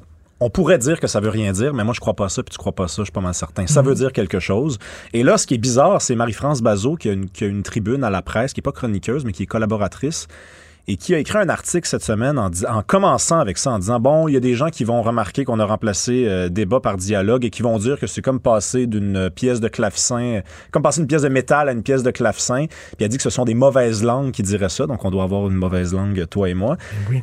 Non. Non, non, non, non, non, non, non, non, c'est grave, en fait. C'est grave parce que ça veut dire, finalement, que le débat qui reconnaissait qu'il y a un conflit. Parce que le débat, qu'est-ce que ça veut dire? Ça veut dire qu'il y a une lutte et plusieurs personnes vont discuter. Hein, les, deux, les deux étymologies du mot veulent dire ça. La première, ça veut dire que c'était qu'il y a une lutte. Hein. Débat, ça vient du- de l'ancien mot débattre en- avec un T qui veut dire lutte, conflit. Ah et, la nouvelle étymologie dit débattre, ça veut dire plusieurs personnes qui se battent, donc qui, qui, qui se confrontent autour d'une idée. Mais là, le dialogue, c'est comme de dire il n'y a pas de conflit.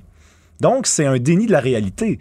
Alors qu'il y a un conflit, on le voit bien qu'il y a un conflit des idées, on voit bien qu'il y a une guerre culturelle, on voit bien qu'il y a les progressistes, voire les woke, qu'il y a les nationalistes, les conservateurs d'un autre côté. De vouloir nier ça en disant on va faire un dialogue, ben c'est repousser à plus tard l'inévitable. Le jour où on va se dire tabarnouche, euh, là, on a vraiment, on aurait vraiment dû organiser des vrais débats, là, en fait. Là.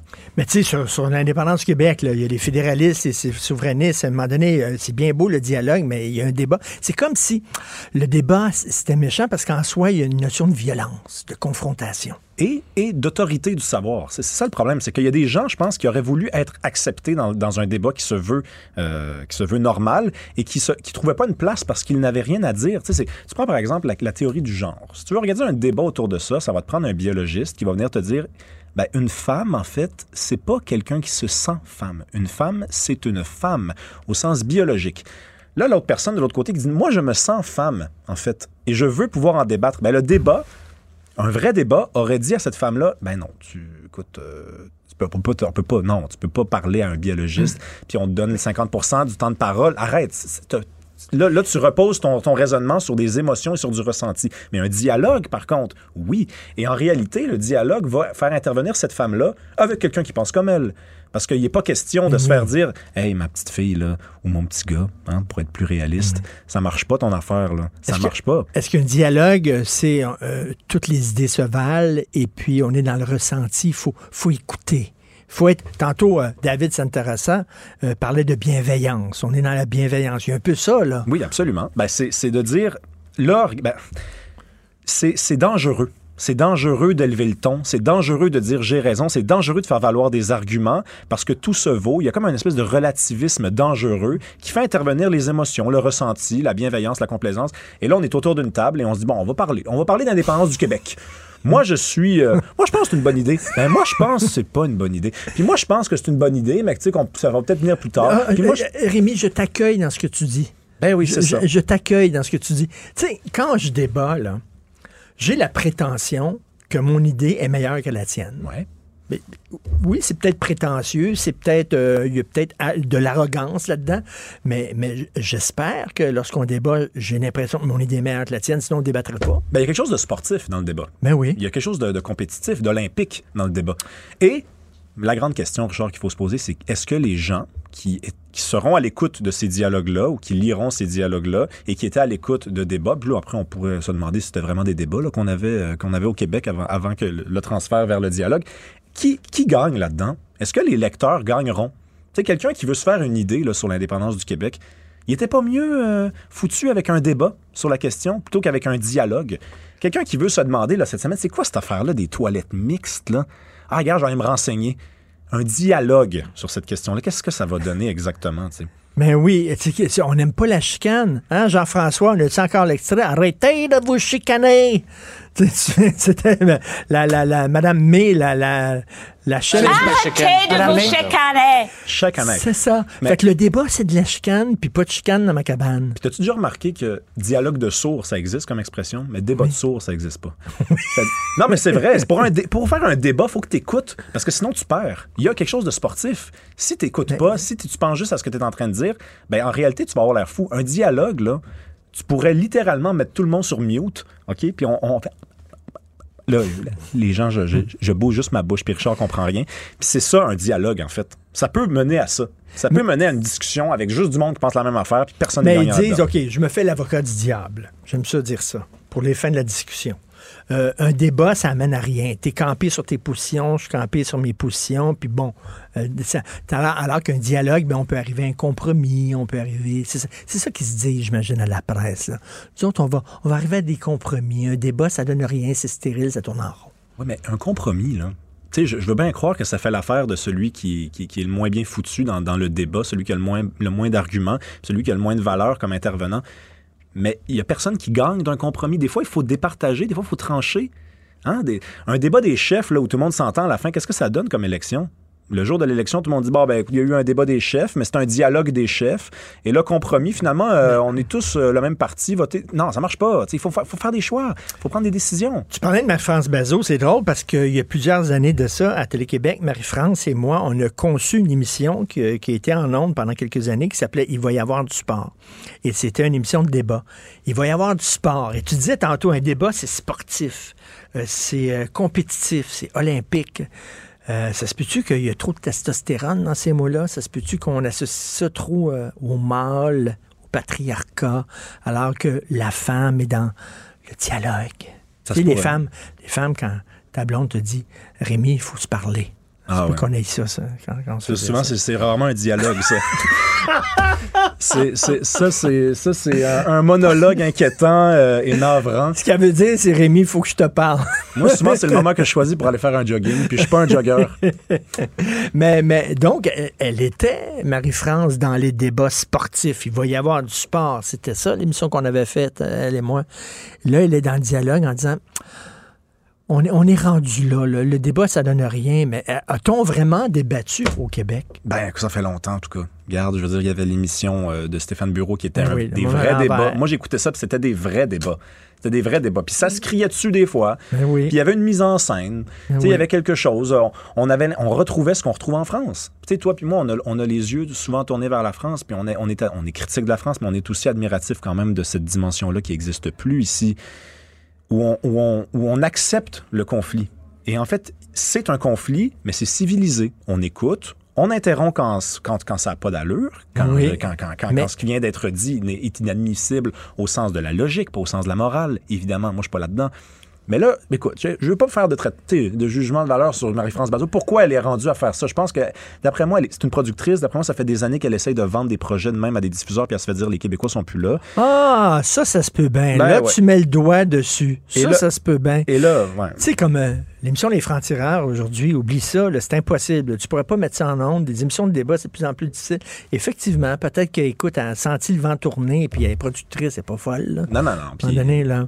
Donc, euh, mais, mais c'est c'est quand même dommage. Et je- on revient tout le temps. Les Français, ils ont l'art du débat. Parce qu'ils peuvent débattre et c'est jamais personnel.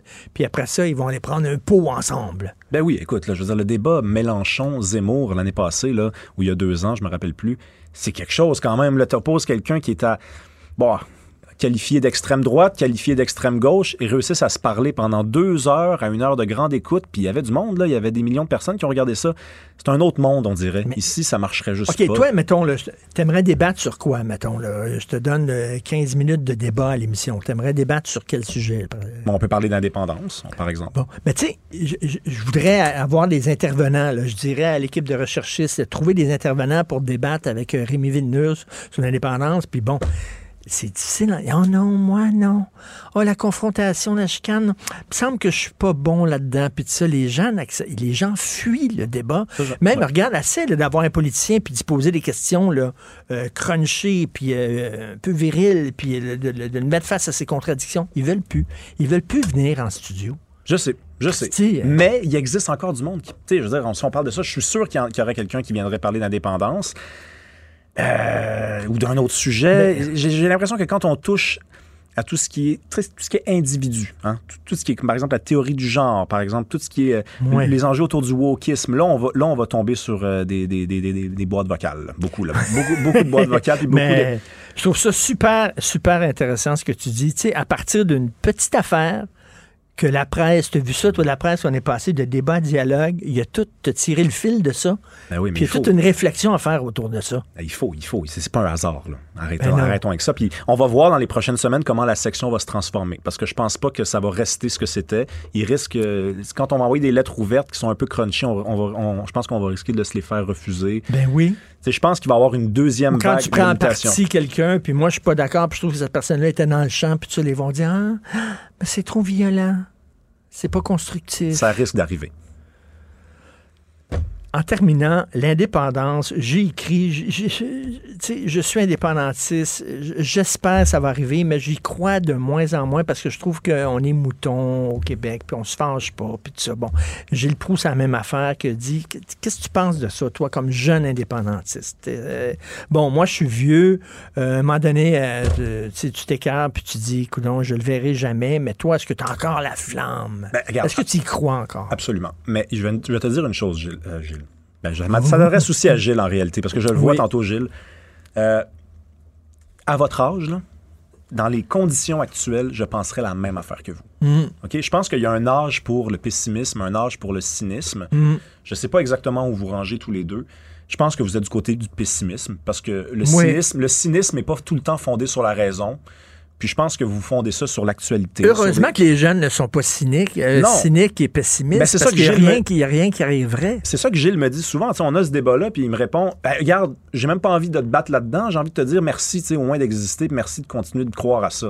Puis il sait que c'est pas, euh, c'est pas religieux, mon truc. Là. Je veux dire, c'est fondé sur l'histoire. Je pense qu'il faut s'entendre, en fait, sur un état des lieux. Il y a beaucoup de gens qui disent on peut pas, on va pas faire l'indépendance, mais on gagnera pas le troisième référendum parce qu'on en a perdu deux, par exemple. Ben là, je, écoute, depuis une couple de mois, là, euh, il semblerait qu'on l'ait peut-être pas perdu, ce référendum-là, en fait, en 95.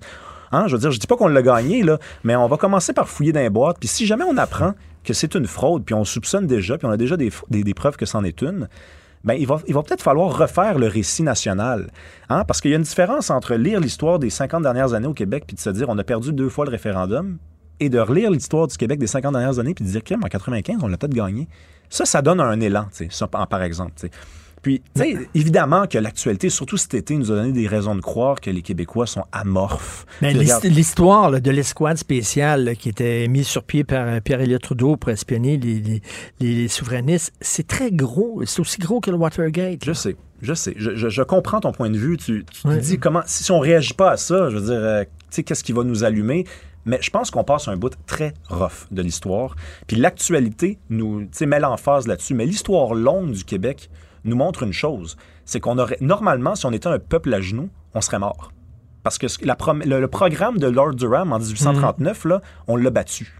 On l'a battu, puis même dans les pronostics les plus pessimistes des Britanniques, c'est-à-dire dans les scénarios où on se disait, bon, peut-être qu'ils vont résister, peut-être qu'ils vont se battre, peut-être... Même dans ces scénarios-là, pessimistes pour eux, ben, je veux dire, il n'y avait pas le fait qu'on soit encore en vie aujourd'hui. Fait que je peux pas accepter, d'imaginer qu'on est un peuple de trouillards, un peuple de lâches, un peuple d'agenouillés, quand je regarde l'histoire longue du Québec puis qu'elle nous enseigne autre chose. Par contre, l'actualité est dure. L'actualité est très dure, mais l'histoire longue doit avoir autorité sur l'actualité. Écoute, tu es, très convaincant et, euh, et heureusement qu'il y a des jeunes comme toi qui, euh, qui croient. Ça ne veut pas dire que tu penses que ça va arriver euh, dans deux ans. Non. Mais quand même, de garder la flamme là, euh, c'est important. On peut en débattre. Oh non, non, pas en débattre. On en dialoguer. dialogue, s'il vous plaît, Richard. Dialoguer. Arrive en ville, là. Merci. Mais écoute, euh, ce serait peut-être bien dans l'émission qu'on organise effectivement des, des débats régulièrement. Et tiens, j'essaierai de trouver quelqu'un qui se, se- se battrait, entre guillemets, avec toi? Ah, Ben, non, non, c'est trop, c'est trop. Arrête, arrête, arrête. C'est trop, c'est trop sportif, c'est trop viril. Merci beaucoup, Merci, Rémi. Villeneuve. Très intéressant. Merci. Bye. Pendant que votre attention est centrée sur vos urgences du matin, vos réunions d'affaires du midi, votre retour à la maison ou votre emploi du soir, celle de Desjardins Entreprises est centrée sur plus de 400 000 entreprises à toute heure du jour. Grâce à notre connaissance des secteurs d'activité et à notre accompagnement spécialisé, nous aidons les entrepreneurs à relever chaque défi pour qu'ils puissent rester centrés sur ce qui compte, le développement de leur entreprise. Ici Ricardo. Et Émilie, marchand d'IGA. On a envie de vous inspirer à bien manger. À moins de 5 la portion. Suffit de repérer les produits valeurs sûres et de les cuisiner avec une de nos recettes. Les valeurs sûres, c'est bien pensé, hein? Bien sûr! Détails sur IGA.net. Vous vous demandez si les plantes ressentent de la douleur? Ou encore, comment est-ce que les daltoniens voient le monde? Le balado en cinq minutes est pour vous. Explorez la science, l'actualité et l'histoire en un temps record. La Feu, en collaboration avec le gouvernement du Québec, est fière de propulser la série Balado en cinq minutes. Ne laissez pas les questions sans réponse plus longtemps. En cinq minutes, disponible sur l'application et le site cubradio.ca. Martino. L'opinion populaire. Alors, euh, Justin Trudeau euh, a annoncé que c'est fini la TPS pour les matériaux de construction. Alors, c'est ce qu'il a dit parce qu'il veut euh, revitaliser le milieu du logement. Donc, il va éliminer la TPS sur la construction de nouveaux logements locatifs. C'est en fait, c'est une vieille promesse qu'il avait faite. Est-ce que ça va vraiment avoir un impact concret? On va parler avec M. Paul Cardinal, directeur du service économique à l'Association des professionnels de la construction de l'habitation du Québec. Bonjour, M. Cardinal. Bonjour. Donc, c'est ça, c'est une vieille promesse qu'il avait faite, Justin Trudeau. Là. Il n'y a rien de neuf là-dedans. Là. Non, effectivement, c'est une vieille promesse et ça faisait partie aussi là, des, euh, euh, recommandations qu'on faisait au gouvernement fédéral et au gouvernement provincial aussi, puisqu'on aimerait bien que le provincial emboîte le pas avec la TVQ. C'était donc pour améliorer l'abordabilité des logements, de, bonifier les remboursements de, de, de TPS et de TVQ qui existent actuellement sur la construction locative neuve. le fédéral fait encore mieux, il l'abolisse carrément pour la construction locative. Mais donc, euh, bon, ça va peut-être encourager des gens qui disent, moi, je vais construire des logements parce que maintenant, il n'y a plus de TPS sur les matériaux de construction, ça va coûter moins cher.